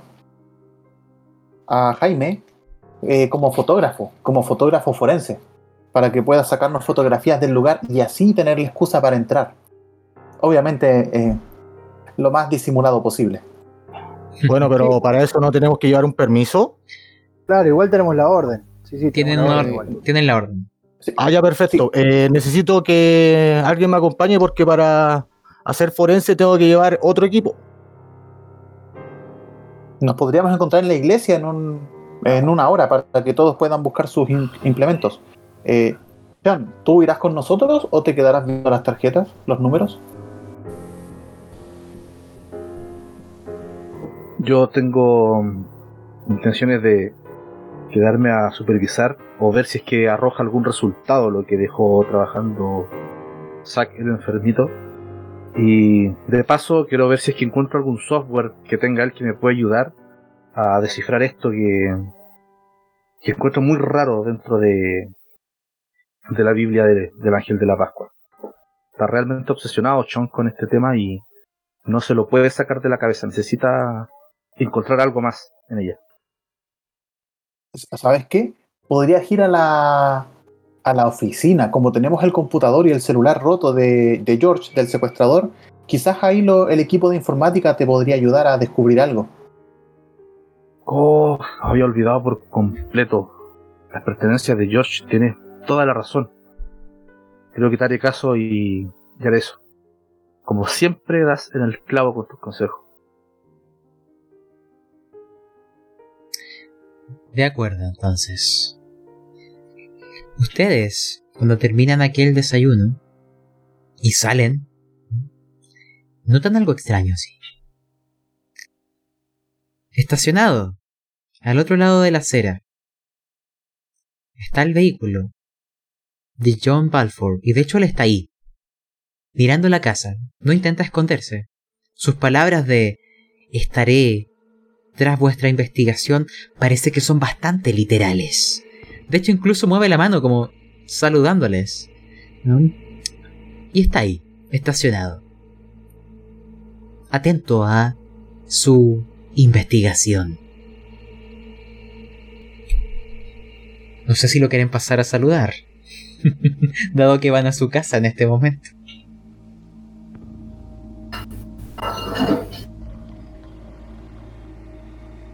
Este loquito parece que nos está siguiendo. En fin. Eh, no, le, no le digamos nada y vamos directamente hacia allá. Sí, lo- lo mejor será no, no seguir provocándolo. Sí, eh, Nicky lo saluda. ¿Cómo está? Muy bien, señor agente. Aquí desde temprano, con la bendición del Señor y esperando que también su luz los bendiga a ustedes y alumbre vuestro camino para encontrar a mi hija. ¿A dónde, cómo intentarán buscarla el día de hoy, agentes? Eso no te importa. Señor Balford, eh, le agradezco su pasión y la buena intención que tiene con nosotros, pero no podemos revelarle en los procedimientos que vamos a ocupar en la investigación. Le agradeceríamos si no, no nos dificultara el proceso. De hecho, en un ratito más vamos a ir a su domicilio. Sería bueno que nos esperara allá. Sí, vaya escondiendo cosas. Chau. Em, esto es algo evidente, pero ustedes notan en su rostro ese como enojo, ¿no? esos puños que apretan el volante, que la sangre empieza a verse ahí contenida. Y él simplemente empieza a encender el motor y ponerse en camino hacia su hogar. Ustedes van a tomar em, vehículos y van a hacer lo mismo, salvo Sean, que va a ir a la oficina de policía. Vamos a seguir primero al grupo que va a la iglesia. El vehículo Después de varios minutos, llega a este barrio residencial donde se estacionan en las afueras de la casa de los Balfour. Una casa de dos pisos, pequeñita, con algún cobertizo al frente, con sillas, las ventanas están abiertas, la puerta está cerrada, y a la derecha del mismo está aquel camino privado que en la noche ayer Foster ocupó para infiltrarse. Es un camino que se ve que han transitado vehículos. Pero el portón está cerrado para los autos, pero el para pasar como peatones está abierto. Y ahí es donde se encuentran. Tienen la orden en sus manos. ¿Mm? Desde la ventana los va a mirar Sara, Sarah Balfour, la madre de Regina. ¿Cómo proceden? ¿Van directo a la iglesia? ¿Van a la casa? ¿O, o alguna otra alternativa? Como soy el agente, yo doy un paso adelante. Le digo, eh, señora Belfort, muy buenos días. Estamos aquí para hacer unas preguntas. No sé si eh, la incomodamos a esta hora. No, pase. Y vamos a desayunar. Ustedes ven que entra John. Y los mira como si no los hubiera visto antes. Bienvenido, agente. Pase, siéntase con nosotros a desayunar. Eh, no, no, preferimos mejor eh, me imagino que igual les meto un poquito de conversación y, luego de esa... El café, por favor, café. Eh, un café, gracias.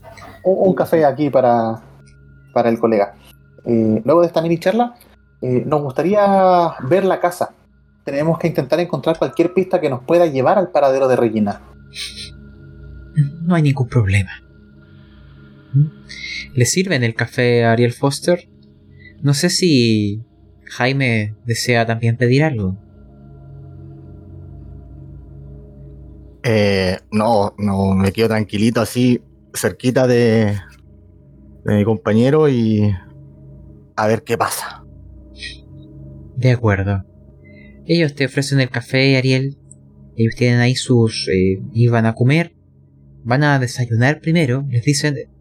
Esperen un momento que tenemos que y realizar la oración de para bendecir los alimentos.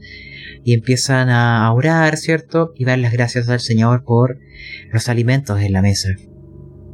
Después de eso, eh, Sara va a quedarse comiendo, ella aún está quejada del cuerpo por los golpes que recibió.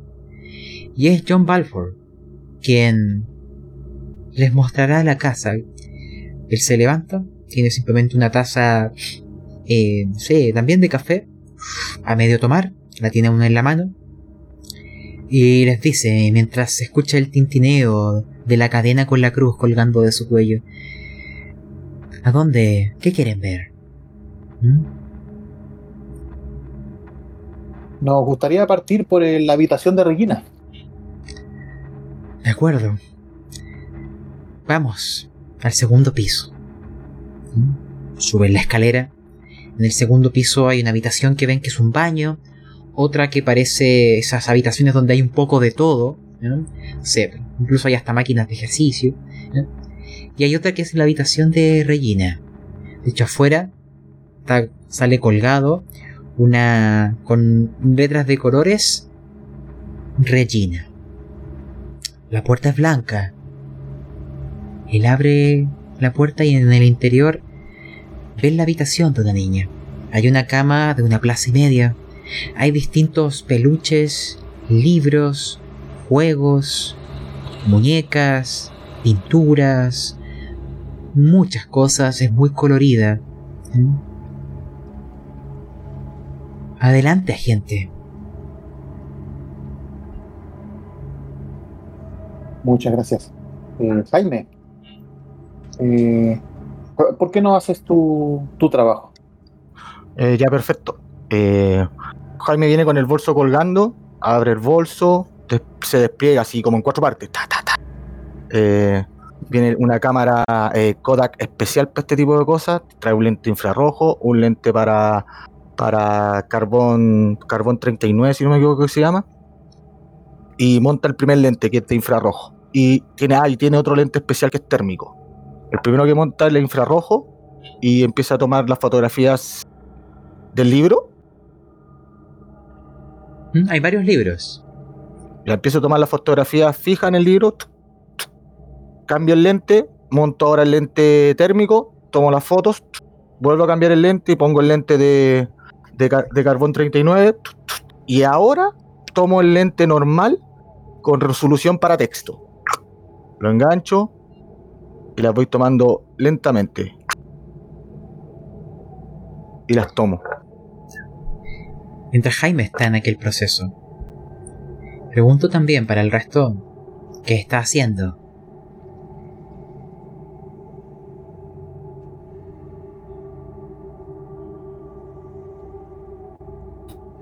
Yo estoy acompañando a mis compañeros. Le pregunto a Balford, ¿ustedes tienen algún tipo de sótanos en la casa? No, señor. Ninguno. ¿Qué pasa? ¿Cree que tengo a mi hija ahí abajo secuestrada? no hay nada. Y, pero tienen un búnker antibomba. ¿Por qué tienen un búnker antibomba en la iglesia? Medio extraño, ¿no? ¿Tú ahí ves que eso lo agarra por sorpresa?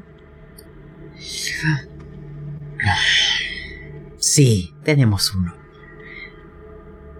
Parece que ha humeado bien. Es simple. Para protegernos del fin del mundo. A mí y a mi familia. Simplemente eso. Sería bueno después que vayamos a, a inspeccionarlo simplemente de rutina. Eso no se puede hacer. No pueden obligarme a mostrarles aquello. Señor lo- Balfour. lo mi- eso. ¿Y, y- y por qué? Eh, ¿Qué tiene este búnker en especial que lo está ocultando? Nada. Pero estoy un tanto aburrido que a lo largo de los años tanta gente intente invadir mi privacidad. ¿Por qué les debería dejar que lo vean? ¿Ya no es suficiente con estar aquí en mi hogar en vez de estar buscando a mi hija? Lo estamos haciendo precisamente. Nuestra idea no es incomodarlo, pero cualquier cosa que encontremos aquí nos va a servir para seguir el rastro de Regina. Y claramente un búnker secreto eh, nos llama la atención, en especial como agente del FBI. Sería bueno si nos dejara verlos por la buena, para descartar cualquier hipótesis. Como usted dice, no lo estamos persiguiendo, pero ayúdenos a, a- a ayudarlo. Él se ríe un poco Sonríe. cuando le dices que es secreto. ¿Secreto? ya varias veces vino la ATF eh, buscando ahí nuestras, como decían ellos, eh, le grita así a su señora abajo. ¿Mm? Sí. Y ella le responde. Eso. Armas ocultas. Armamento pesado. ¿Ah? ¿Creen que somos algún tipo de locos así, terroristas, que quién sabe qué vamos a hacer? Nunca han encontrado nada. De acuerdo. Pueden verlo. ¿Algo más que deseen hacer en el hogar de los Balfour? Bueno, eh, Jaime escucha eso y, empie- y empieza a envolver todo de nuevo. Pa, y se, echa- se pone el hombro en el hombro, porque voy a- creo que va a tomar fotografías del búnker, así que estoy listo. Y le, y le hago el gesto que ya estoy listo. Señor Investigadores. Balford. ¿usted ha eh, visto alguna persona extraña viniendo al culto, a sus cultos que, profesan, eh, rondando su domicilio? Y comienzo a sacar mi libreta, como una, como una entrevista. De acuerdo. Él te dice... No, no. Nadie extraño. Los fieles desde siempre, temerosos del Señor. Empieza a hablarte largamente del tema. Todos láncenme psicología en difícil. Y que alguien lance por Jaime Olsen, que no está en Roll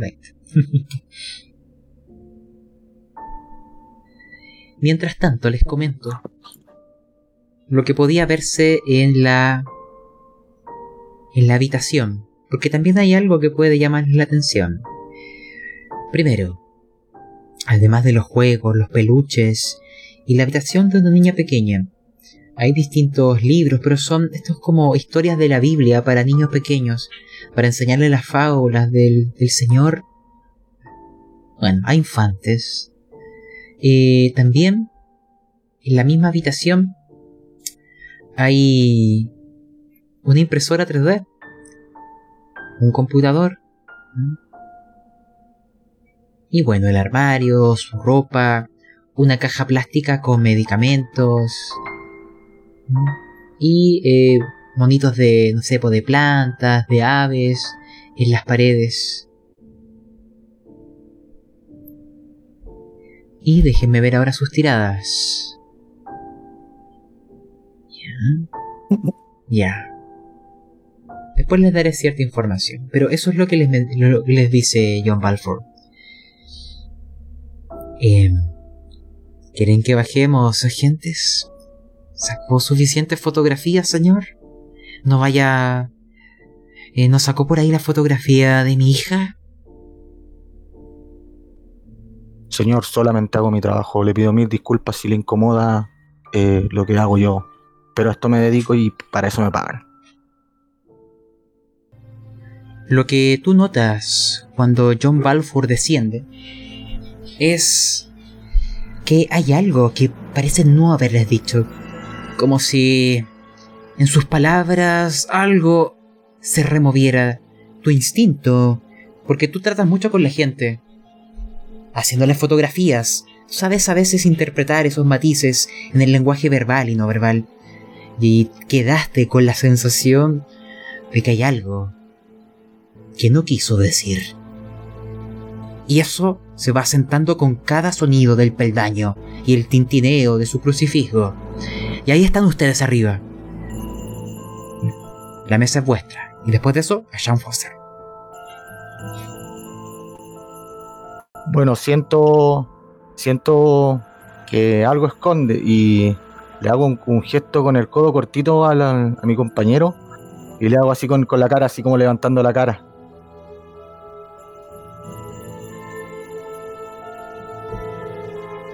¿Se siente bien, señor Alford? Lo veo un poco nervioso.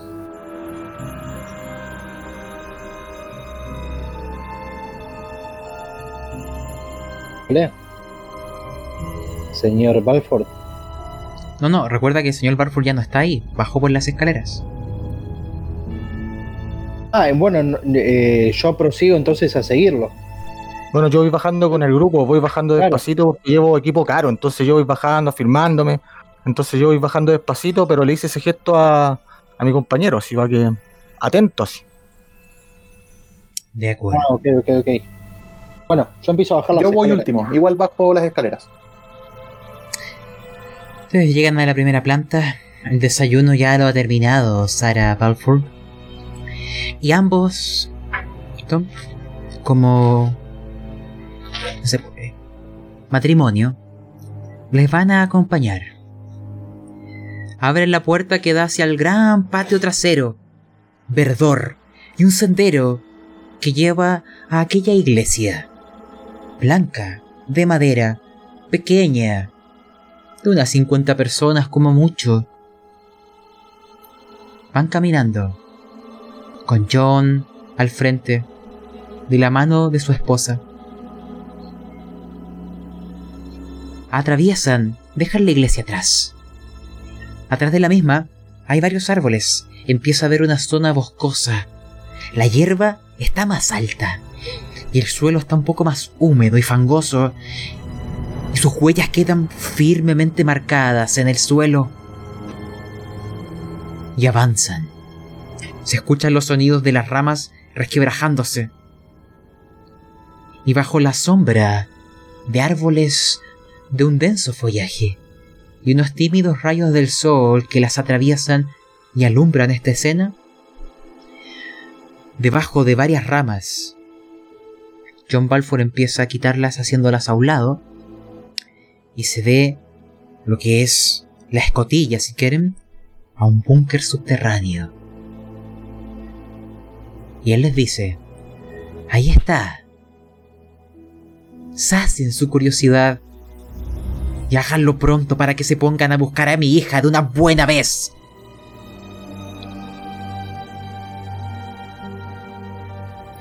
¿Por qué, ¿Por qué no ingresa primero usted, señor Balfour? Nosotros lo seguiremos.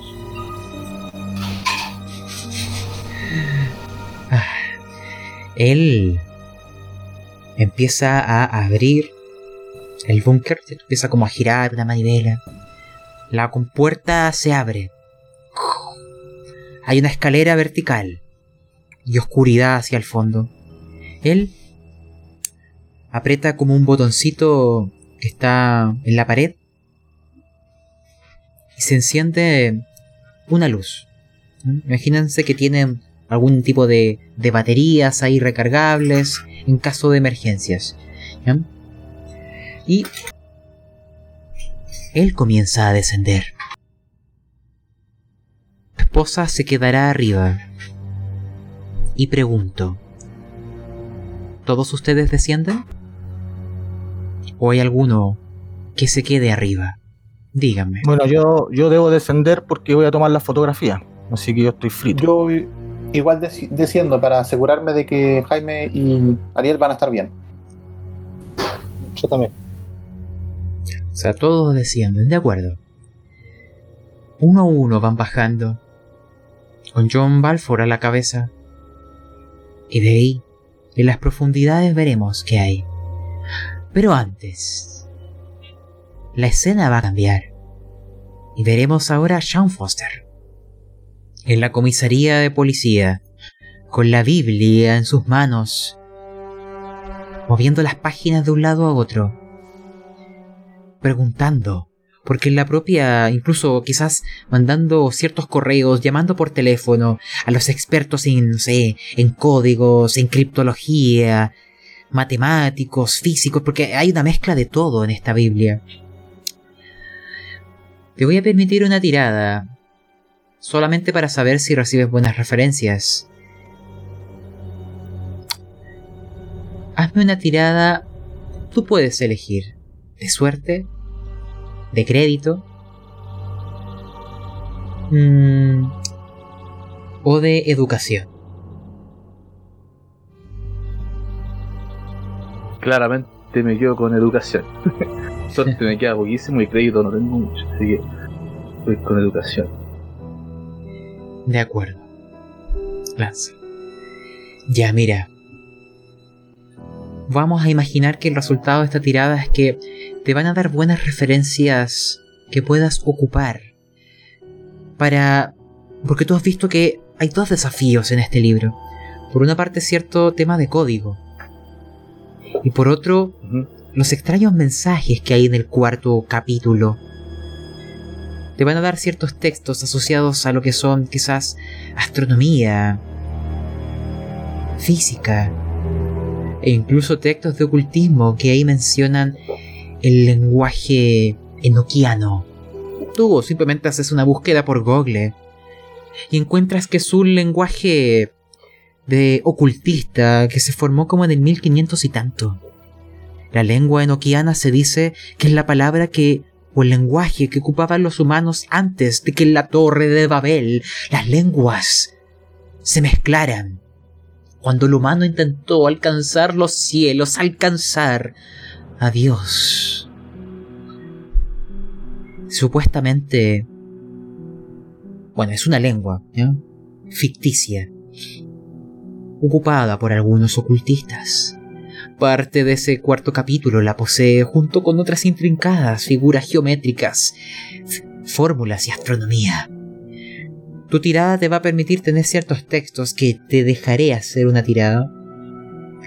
No ahora, a la noche. Y seguirás desarrollando o descubriendo este código. Te tomará horas Sean Foster. Tú comenzaste en esto de imaginar como a las 10. Te lo explico. Te tomará 8 horas descifrar el código. Mientras tienes los libros y los asesores de criptología. En eso estás. Obsesionado por la palabra de Dios. Quiero saber también qué pasa por tu cabeza, porque después haremos un salto de tiempo para ir viendo los resultados de aquello.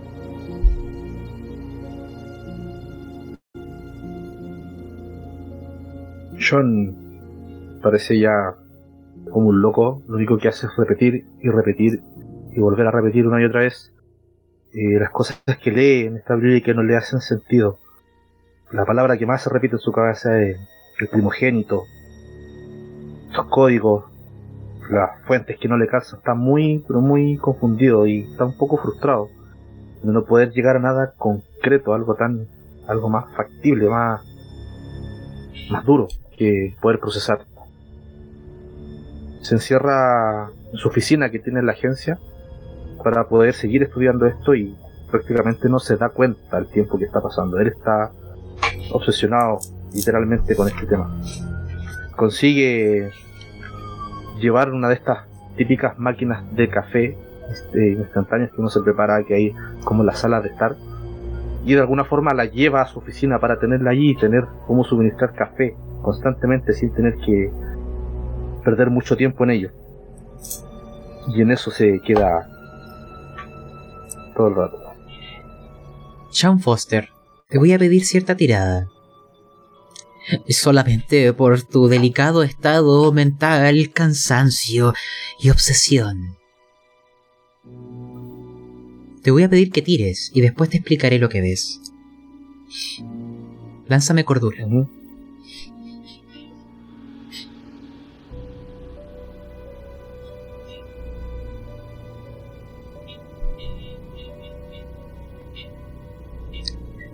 No pierdes nada, pero hay algo que te sacude el cuerpo.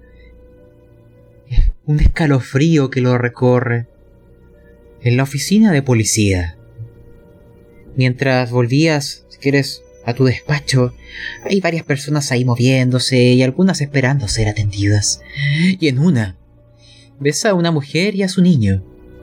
No tiene nada de particular, nada que destacar, salvo para ti. El niño se rasca, se rasca. Tiene piojos. Muchos piojos. Y lo recuerdas. Una de las plagas de Egipto. Los piojos. Han visto las ranas. Han visto el agua que se convierte en sangre y mata a todos los peces. Han visto las moscas en el momento en donde los padres, los Balfour, fueron entrevistados por Jaime Olsen. Y empiezas a temer. Es como una señal y las corazonadas comienzan a transformarse lentamente en miedo. ¿Qué cruza por tu cabeza en ese momento?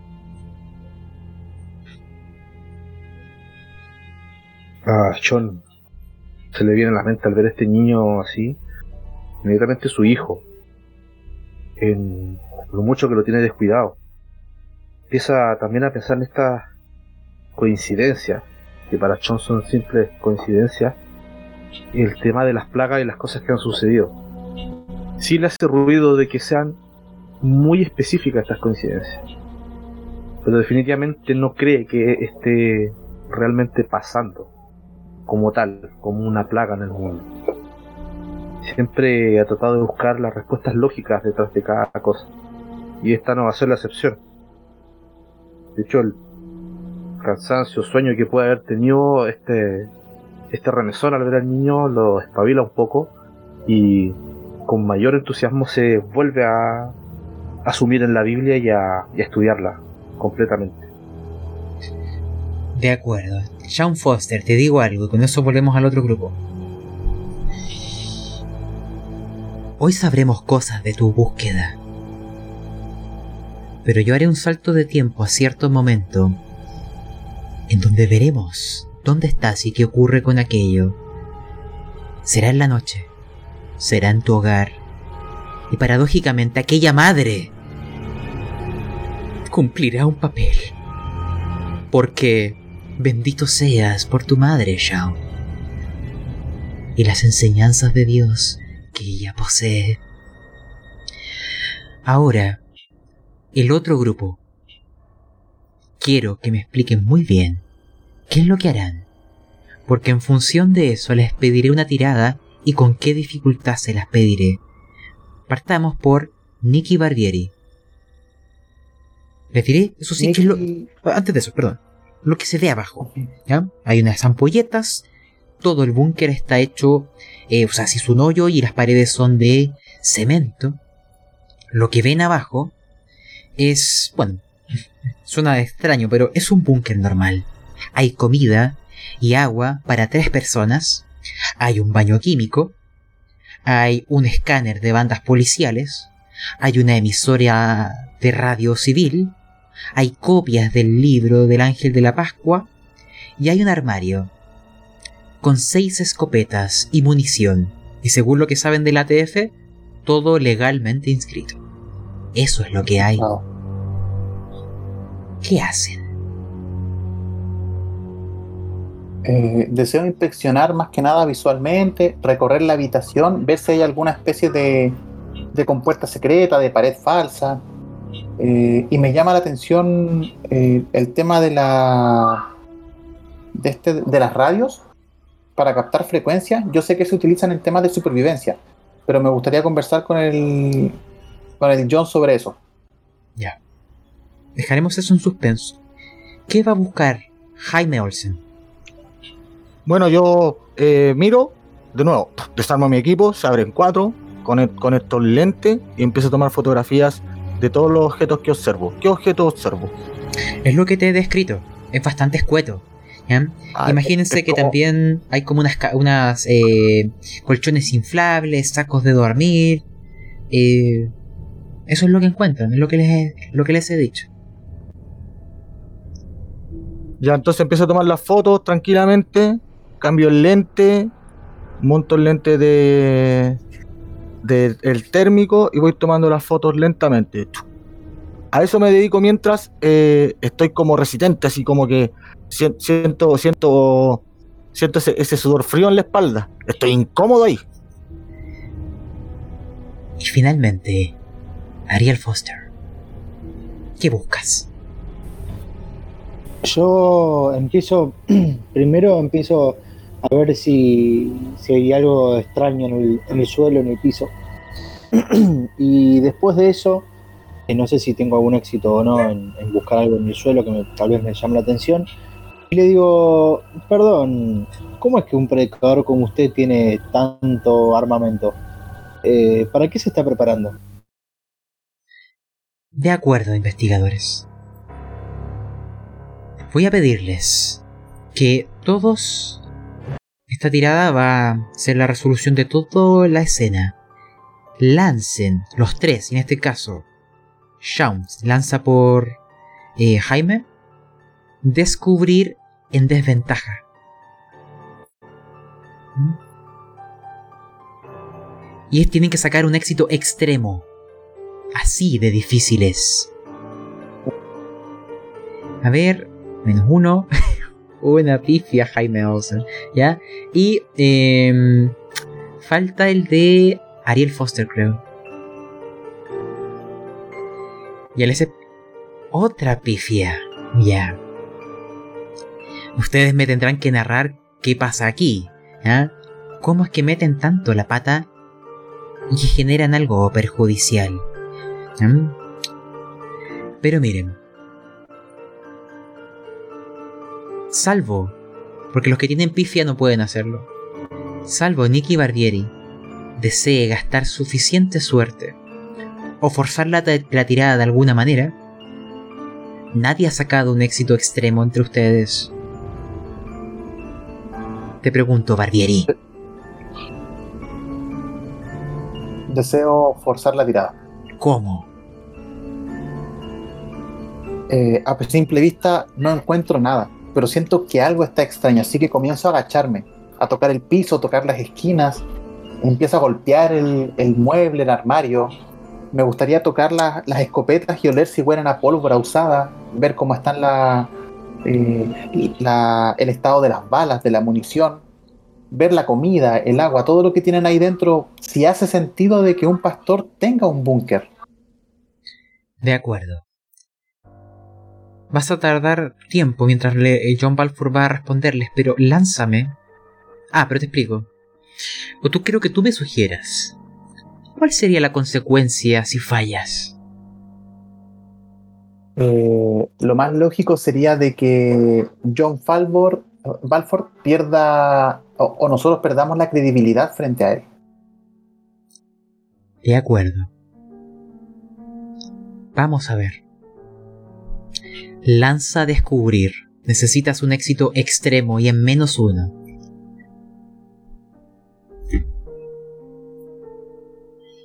A ver. Sacaste... eh. Sí, tienes... Te pregunto. Tú tienes 50... Perdón, si quieres un éxito extremo tienes que llegar a 10. ¿Ya? Ahora... ¿Cuánta suerte tienes? Tengo 27. no, Ah, lanzo No, un suspiro de dolor. no lo van a ver. Ahora, quiero que ustedes me narren esto. Hay dos pifias y un fracaso forzado. Pueden mezclar lo siguiente, ¿ya? Pérdidas de credibilidad. eh, algo desastroso que hayan dicho. Estar completamente expulsados de este terreno. Haber dicho algo quizás considerado eh, blasfemo. Haber si- quizás incluso caído por la escalera, ya sea subiendo o bajando, que se te cayó el equipo fotográfico rompiéndose los caros lentes que posees. No lo sé. Quiero que ustedes me narren este desastroso incursión al búnker. Vamos a partir por los que pifiaron primero. Em, Jaime Olsen. ¿Qué Ya, te bueno, ocurrió? Termino, termino las fotografías y como estoy nervioso por esa sensación que tuve y me está ahogando, eh, guardo todo como muy rápido y se me olvidó cerrar bien el cierre del bolso. Así que comienzo a subir las escaleras y se empieza a desprender todo dentro del bolso en una situación estrepitosa, arruinándose todo. Y, y todos me quedan mirando y yo quedo así como congelado parado en la escala. así. Em, Ariel Foster, mira, te tengo una idea, pero tú puedes sugerirme otra. Tú ibas justo debajo de, de Jaime Olsen y todas las cámaras antes de golpear el suelo te golpean a ti. o sugiéreme otra cosa, como gustes. Dale, dale, dale, me parece bien, me parece bien, que me golpeen las cámaras. Descríbeme la escena, qué es lo que dices. Y quiero saber la conversación en- en- dentro de este equipo de periodistas que está quedando no solo como unos amateurs, quizá realmente... No sé, descríbemelo tú mejor. Yo en un momento eh, veo que, que algo como demasiado grande que viene hacia mí y trato de apartarme sin mucho éxito y nada, me golpea en la cabeza y otra, otro pedazo me, me golpea en una de las, de las rodillas y nada. Digo, estamos en este lugar de mierda por una, por una nena que seguramente está muy... Y no termino la frase y digo. eh, y no digo nada. Ahí. Y todo esto va a estar ocurriendo como casi en paralelo. Nicky Barbieri, tú vas a haber oído los equipos cayéndose, lo que dijo Ariel, ¿eh? la voz de Ups de eh, Jaime Olsen, y abajo, ¿cómo metiste la pata tú para ponerle la guinda a este pastel de desastre? Yo intento buscar algo, me, empiezo a, a, a centrar solamente en encontrar esa pista que venimos a buscar y me obsesiono y no logro encontrarla. Y mientras estoy buscando, muevo las cosas, eh, eh, paso a llevar la radio y la prendo sin querer. y comienza a sonar la estática bastante fuerte.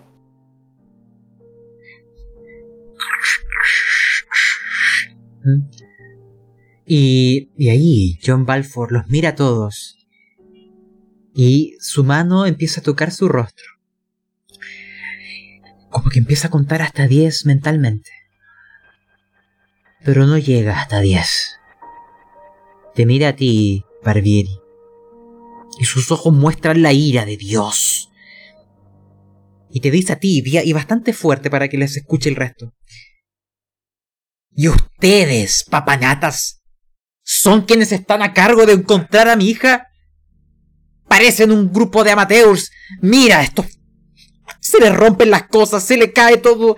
¿Qué vas a encontrar aquí? Aparte de lo que ya te he dicho, están todos los papeles en la ATF. Me han registrado una y otra vez. ¿Cómo puedo confiar en que ustedes encontrarán a mi hija? Voy a ir a hablar con el comisionado. Voy a presentar una queja formal. Aquí y ahora estoy aburrido de que la gente con poder se aproveche de mí. Que se vengan acá a meter y con sus órdenes, con su prepotencia, que duden de mi palabra y al final, ¿qué tengo? ¿Dónde está mi hija? ¿Qué diablos hacen en este búnker buscándola? ¿Ah? ¿Qué pasa? ¿Encontraste las armas secretas? ¿Encontraste los lanzamisiles y las armas ilegales? ¿Sí? Pues no hay nada. Está todo legalmente inscrito, como cualquier otro ciudadano que tiene armas en este país. Váyanse de aquí. Hablaré con Yo le digo, jefe. Eh, estoy bastante ofuscado por la situación, estoy, me resuena todo en la cabeza. Y le digo, bájame el tono, Balfour. Recuerda que soy un agente federal. Claramente estamos nerviosos porque no todos tienen un búnker bastante sospechoso acá en su, justo en una iglesia. No nos importa si nos crees o no. Nuestro trabajo es encontrar a tu hija y lo vamos a cumplir. Ahora, agradecería que no vuelvas a aparecer detrás de nuestra, afuera de nuestra casa ya que te ves bastante sospechoso. No aumentes esas sospechas. John retiro- te dice algo Ay, mientras yo, te vas. yo me hago bajo así apurado, recojo así las cosas. Ay, así. Ay, Dios. Disculpen, disculpen, disculpen. Lo siento tanto, lo siento tanto. lo siento tanto. Inhalo. Y, y subo como apuradito, rapidito nomás, a llegar al hall. Oye, Balford, antes de irme, no me respondiste la pregunta. ¿A qué tienes un arsenal eh, de armas siendo un simple sacerdote? No lo entiendo. Ustedes no son dignos de mi respuesta. Ni siquiera son dignos de llevar a cabo esta investigación. Vete de aquí. Antes que llame a la policía. ¿Quieren meterse en más problemas? Váyanse. Me voy. Y él dice, mientras tú, Barbieri, que eras, imagino, el último en irte.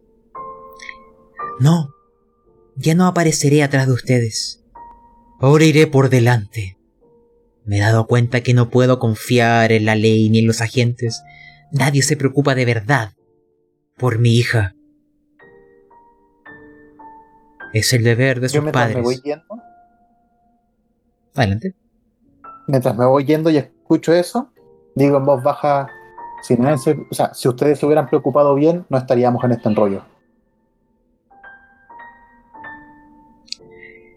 Cuando tú dices Ay, eso, yo escucho eso y le pongo su codazo. ¿ah? Pa, cortito. Así mirándolo feo, así que qué onda. Barbieri, tú sientes un agarrón en tu pie mientras subías por las escaleras. Es solamente la mano de John Balfour, pero una ira ya desbordada, con unos ojos furiosos. Tú no los ves, pero sientes esa mirada lacerante desde el fondo, como un animal rabioso. Te aprieta con una fuerza desproporcionada que solo nace de la ira. Te dice, mucho cuidado, agente. Lo que pasó Suélteme ahí en los pierna. almacenes. Cállate. Lo que pasó ahí en Voy los a contar hasta tres. Cuenta hasta tres entonces. Te repito, Pongo mi mano en mi arma. yo la encontraré primero. Ya verán. Ustedes ya no son bienvenidos en esta iglesia. Vete. Que Dios se apiade de vuestras almas. Y él empieza a rezar como para buscar cobijo. Te deja dolorida el, como el tobillo, imagínate que ahí te agarró. ¿Mm? Pero han perdido por completo la confianza de esta gente. Y tienen su ira y desdén. Ustedes se retiran, con los equipos rotos, con vuestra reputación al menos en este lugar por el suelo. Parecen un grupo de chiquillos que se están jugando a ser detectives. Al menos así ha quedado pintado en esta cámara. Y van a escuchar el, el búnker siendo cerrado y las miradas penetrantes a sus espaldas mientras se retiran, teniendo la sensación de que, quién sabe, qué es lo que se oculta en aquellos bosques.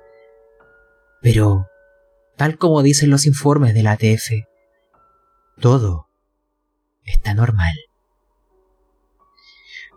Haremos unas elipsis de tiempo, unos saltos, para ir viendo ciertos sucesos y ciertas resoluciones. Voy a dejar a Sean Foster para el final. Voy a partir con ustedes. Van a haber vuelto a la casa. Link va a seguir con lo que es el desarrollo de esta búsqueda. Ustedes, imagínense de la policía, y... No, esta información solo se las daré si me salvan suerte. Eh, los tres pueden lanzar. Eh, Shaun no, porque lo vamos a tener en otro lugar. Nikki, Ariel y Jaime Olsen, todos pueden lanzar suerte. Si salvan, hay algo que les daré. Si no, no lo tienen. Bueno, tienen que tirar por mí. Que pero que tire otro. ya, eh, lo logran. Hay información que les llega de la policía. Porque también eh, hay gente, bueno, haciendo su trabajo, finalmente, ¿no?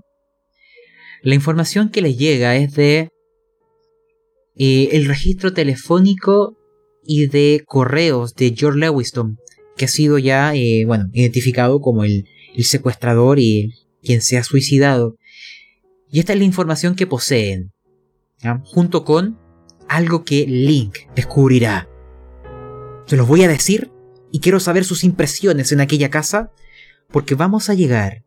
Toda esta información va a haber tardado procesarla, estudiarla, y lo que estaba haciendo Link y su investigación en la iglesia, vamos a llegar nuevamente al atardecer de este día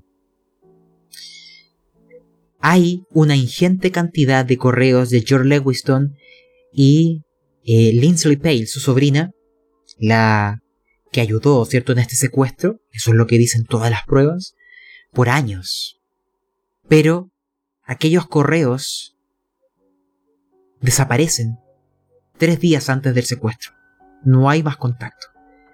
Hay llamadas entre ellos dos por años dejan de llamarse tres días antes del secuestro.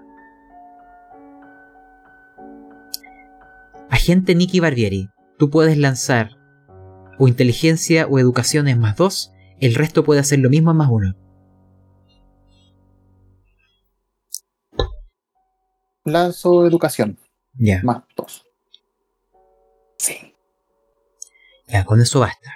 Tú lo entiendes, agente y los que lo hayan salvado también.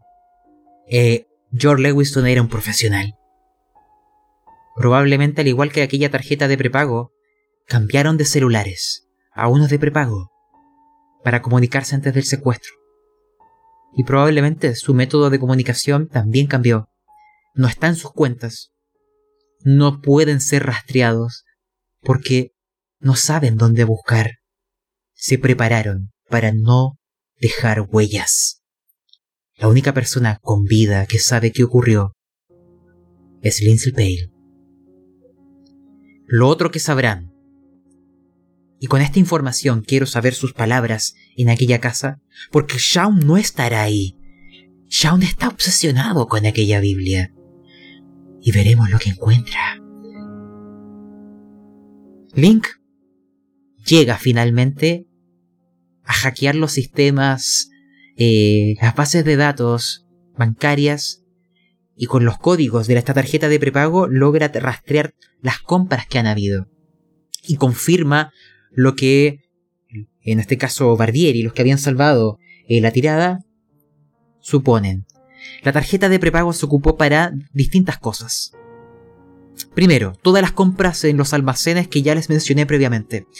Segundo, y esta pista les llama mucho más la atención, para alquilar un auto en la agencia de alquileres Akron, que se encuentra justo en el aeropuerto. Acá en la ciudad de Cleveland. Sale que eh, hay un movimiento de dinero un día antes del secuestro. También hay un movimiento de dinero para comprar celulares de prepago. Nada más. Pero eso sí, y esto lo entienden también por la información, las tiradas. El dinero que él sacó de su cuenta bancaria real, que fueron dos mil dólares, solo mil dólares llegaron a su tarjeta de prepago. Probablemente los otros mil dólares están en otra tarjeta de prepago, que obviamente tiene Lindsay Pale. Y por la misma razón, es irrastreable. Saben que alquilaron un auto, saben dónde lo alquilaron.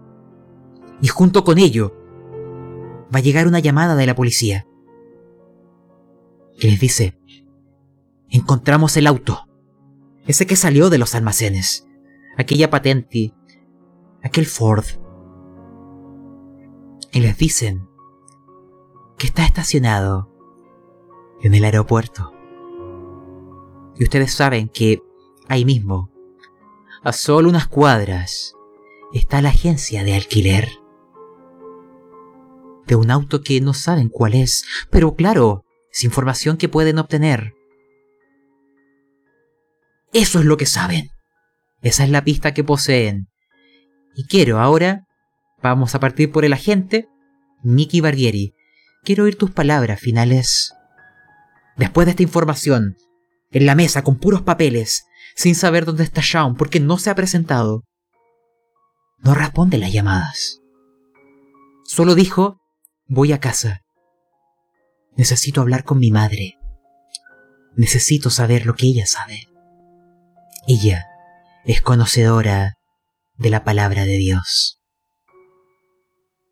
Barbieri, adelante. Nicky está ofuscado. Está hirviendo en ira. Está picado. Se siente vulnerado. Siente que toda su, su trayectoria profesional fue tirada al piso y basureada. Eh, pero dentro de, toda esta ira le, salta la, sensación de que este secuestro, la gracia de que es extraño es porque no están pidiendo un rescate, sino que si van al aeropuerto deben ser porque están escapando.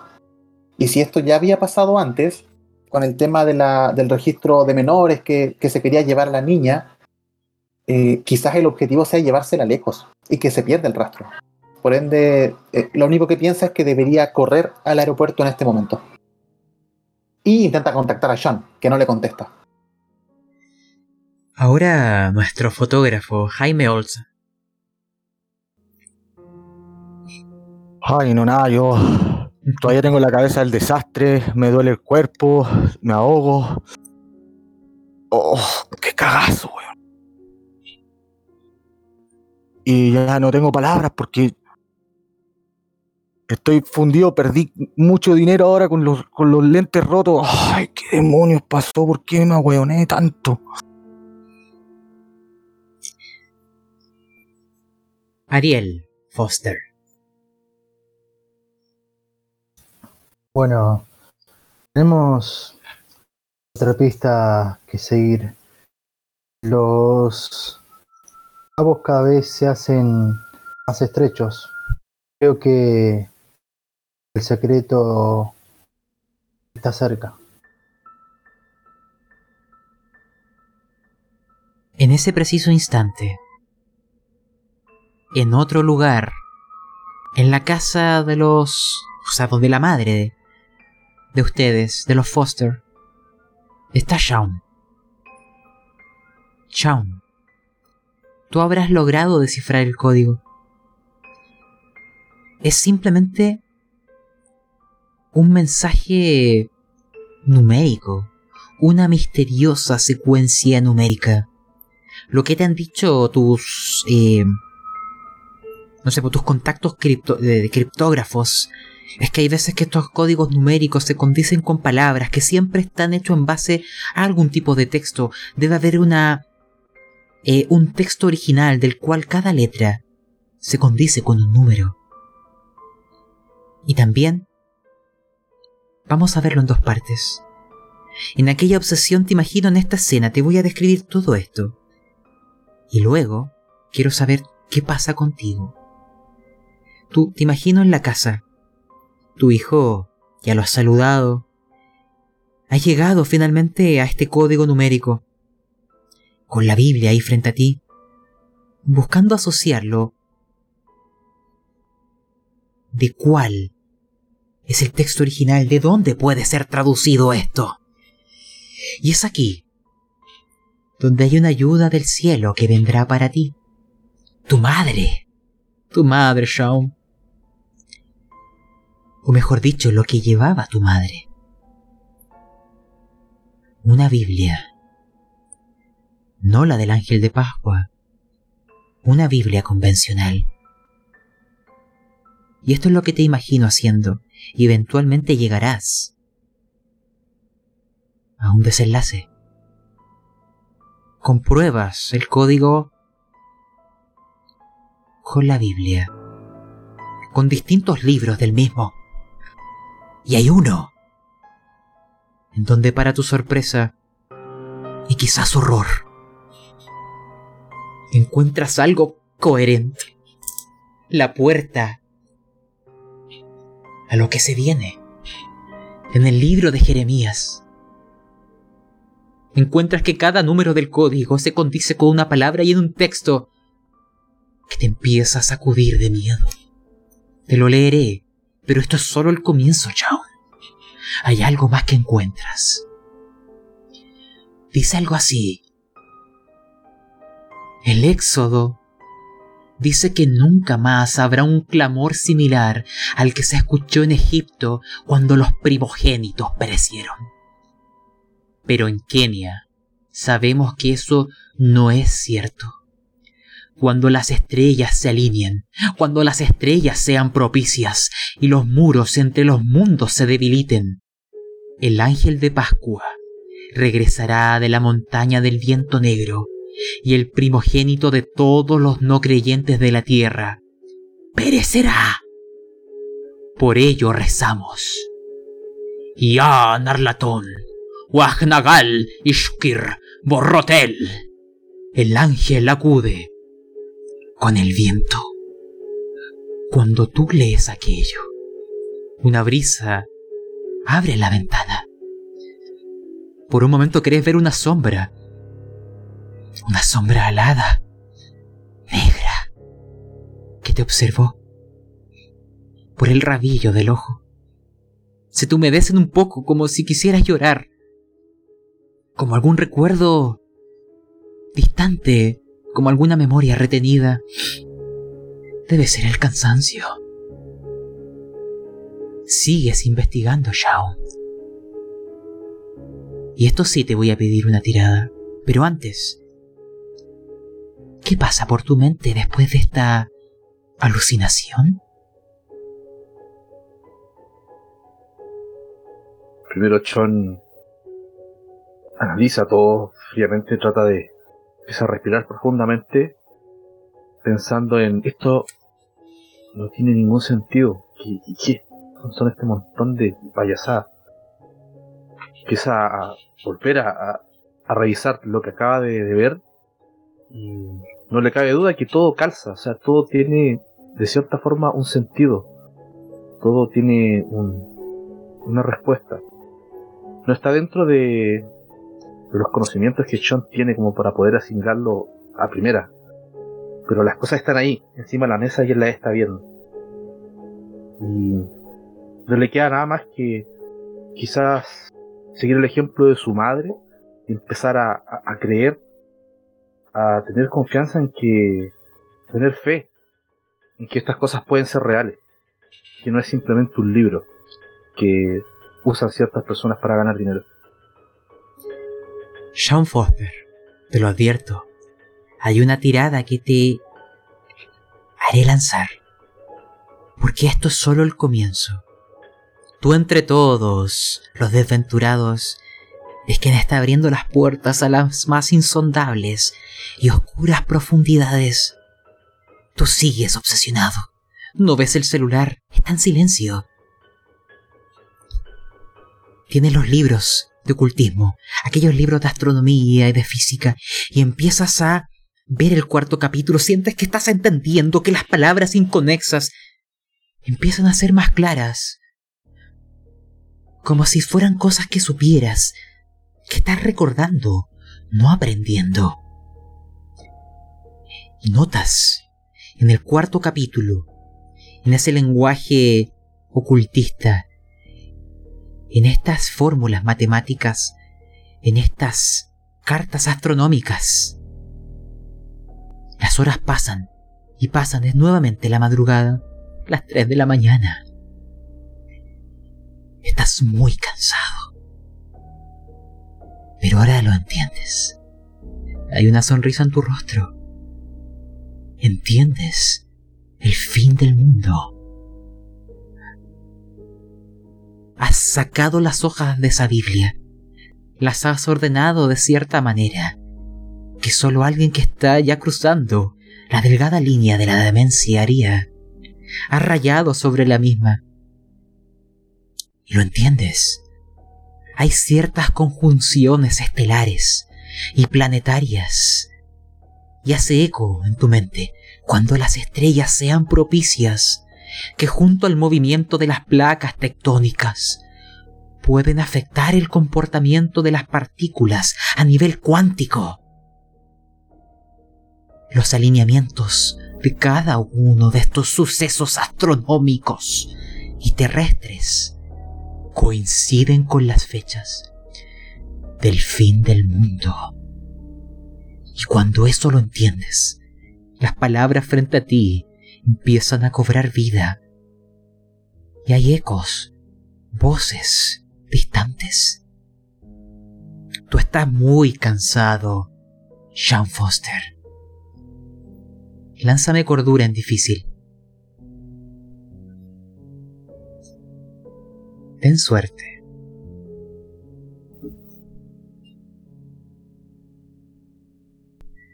No. Lánzame un de 6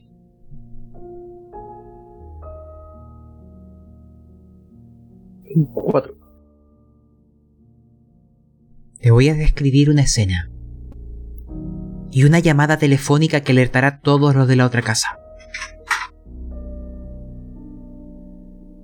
Solo tu madre te salvará. O mejor dicho, salvará a tu hijo. Tú lo entiendes. Pero esta es la escena. Todos los pasajes de la Biblia están mezclados en tu cabeza, incluso los del, del viejo Egipto, las plagas, los primogénitos, y lo recuerdas, el primogénito. Sí, Abraham fue puesto a prueba. Una prueba que le dio un nuevo entendimiento, que le dio la venia de Dios. No sabes por qué, y solo tu madre te detuvo. Pero en aquella habitación, ella descendió del segundo piso, porque aún escuchaba sonidos, gritos, murmullos. Y vio lo siguiente. En la mesa estaba tu hijo dormido. Tú fuiste a buscarlo. Porque lo entiendes. Para descubrir esto, para de verdad revelar el misterio. Hay que hacer ciertos sacrificios. Tienes un arma en tu mano. Solo tu madre te detuvo de convertirte en un criminal. Pero el niño fue herido. No de muerte. Pero tiene unos cortes cerca del torso. Si hubieras fallado o si hubieras llegado a una pérdida mucho mayor, Chaun, sí, él ya no estaría con nosotros. Sean Foster, Tú vas a cerrar, pero antes les digo, al resto les llegará una llamada telefónica de que Sean Foster está en el hospital, de que su hijo ha sido herido. Nadie sabe por quién. La madre no se los ha dicho. Pero Sean, tú estuviste a punto de matarle, de ofrecerlo, a cambio del saber. Quiero que tú cierres este capítulo, porque te imagino afuera de una sala de operaciones. Es simplemente unos puntos, no fue algo mortal, tu madre estaba ahí. Ella dice que fue por obra de Dios que le hizo bajar. Pero tú lo recuerdas. Aquella figura, aquel ángel, cuando la ventana se abrió, cuando entendiste el libro. Que te miró y algo en ti cambió. ¿Qué pasa por tu cabeza, Sean Foster? Adelante. Sean está bastante nervioso. Su cuerpo lo siente. Se siente un extraño dentro de su propio cuerpo, siendo el mismo. Recapitula todo esto que sucedió, un momento de. dentro de este frenesí, esta obsesión que tenía con el libro de descubrir todo esto. Empezó a actuar sin tener control propio de su cuerpo cuando vio esta, esta relación, este ángel, no dudó ni un segundo en que tenía que llegar al fondo de todo esto, sea cual fuese el, el precio, aunque tuviese que llevarse su hijo por delante. Claramente no estaba haciendo él, estaba completamente descontrolado, siendo controlado por otro tipo de entidad. No empieza a entrar en cuenta de lo que acaba de hacer, empieza a cobrar un poco, un poco sentido que le queda. Ve a su madre, su madre está también bastante nerviosa. Lo único que atina es mira las manos, que ella tiene algo de sangre en ella. La abraza fuertemente y se pone a llorar.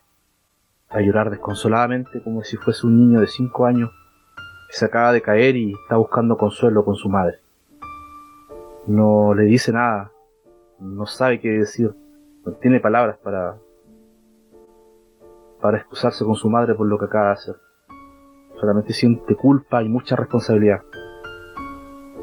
Y trata de que ese abrazo tan apretado con su madre le, le ayude a encontrar algo de tranquilidad.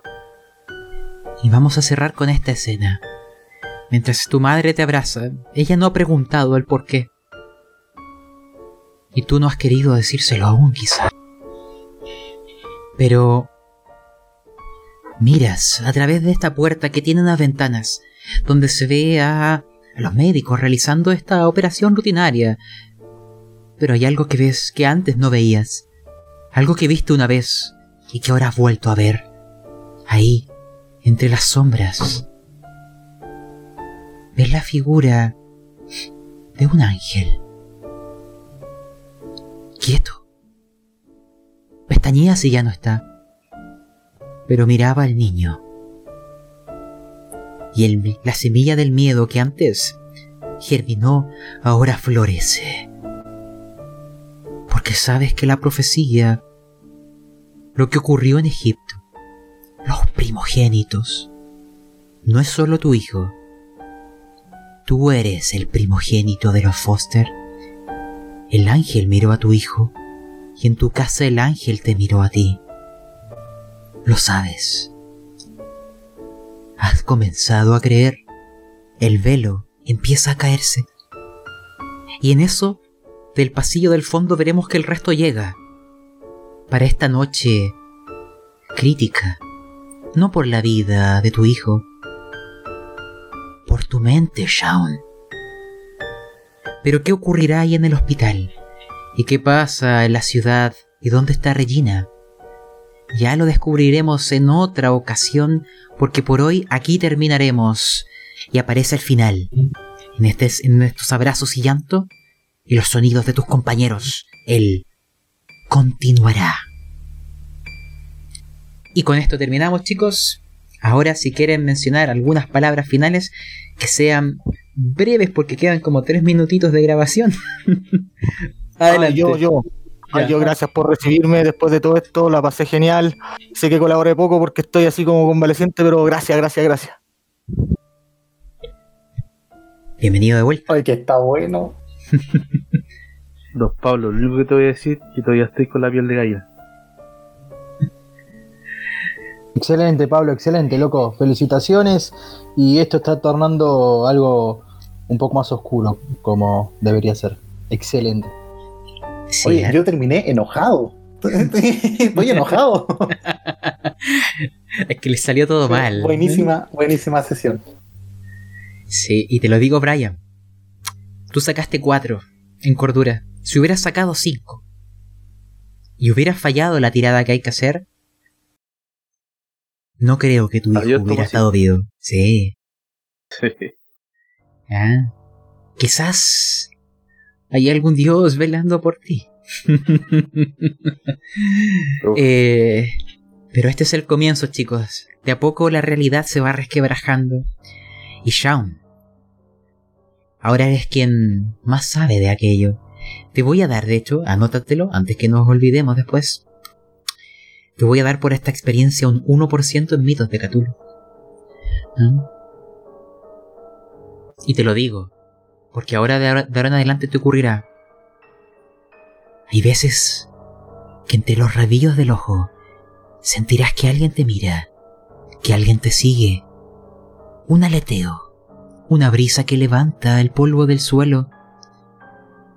Pero no, nunca hay nada ahí. ¿Cierto? Ya lo descubriremos. ¿Mm? Y bueno chicos, con esto es el, el capítulo 4, aún nos queda mucho más. Había algo que yo pensé que podría haber ocurrido hoy, que tenía preparado así algo gordo, ¿eh? pero no, no ocurrió. Así que eh, Diego podrá conocerlo junto a todos en la próxima ocasión. y con eso voy a cerrar la grabación. Muchas gracias por participar chicos y por perderse aquí en la locura que está comenzando, está comenzando. Ha sido lento, pero vamos de a Ay, yo poquito, voy de a poquito. Traumatizado. Mi mono ¿Ah? va a terminar traumatizado. ya chicos, gracias. Los tengo que dejar. Cuídense. Adelante Un abrazo. Un gustazo como siempre. Muy buena partida. Sí, Hasta la sí. próxima. Bye bye. chao, que estén todos muy bien. Nos vemos. Chao, chao. Chao. Vemos, chao, chao. Gracias, próxima. Pablo. Gracias, equipo. Hasta la próxima.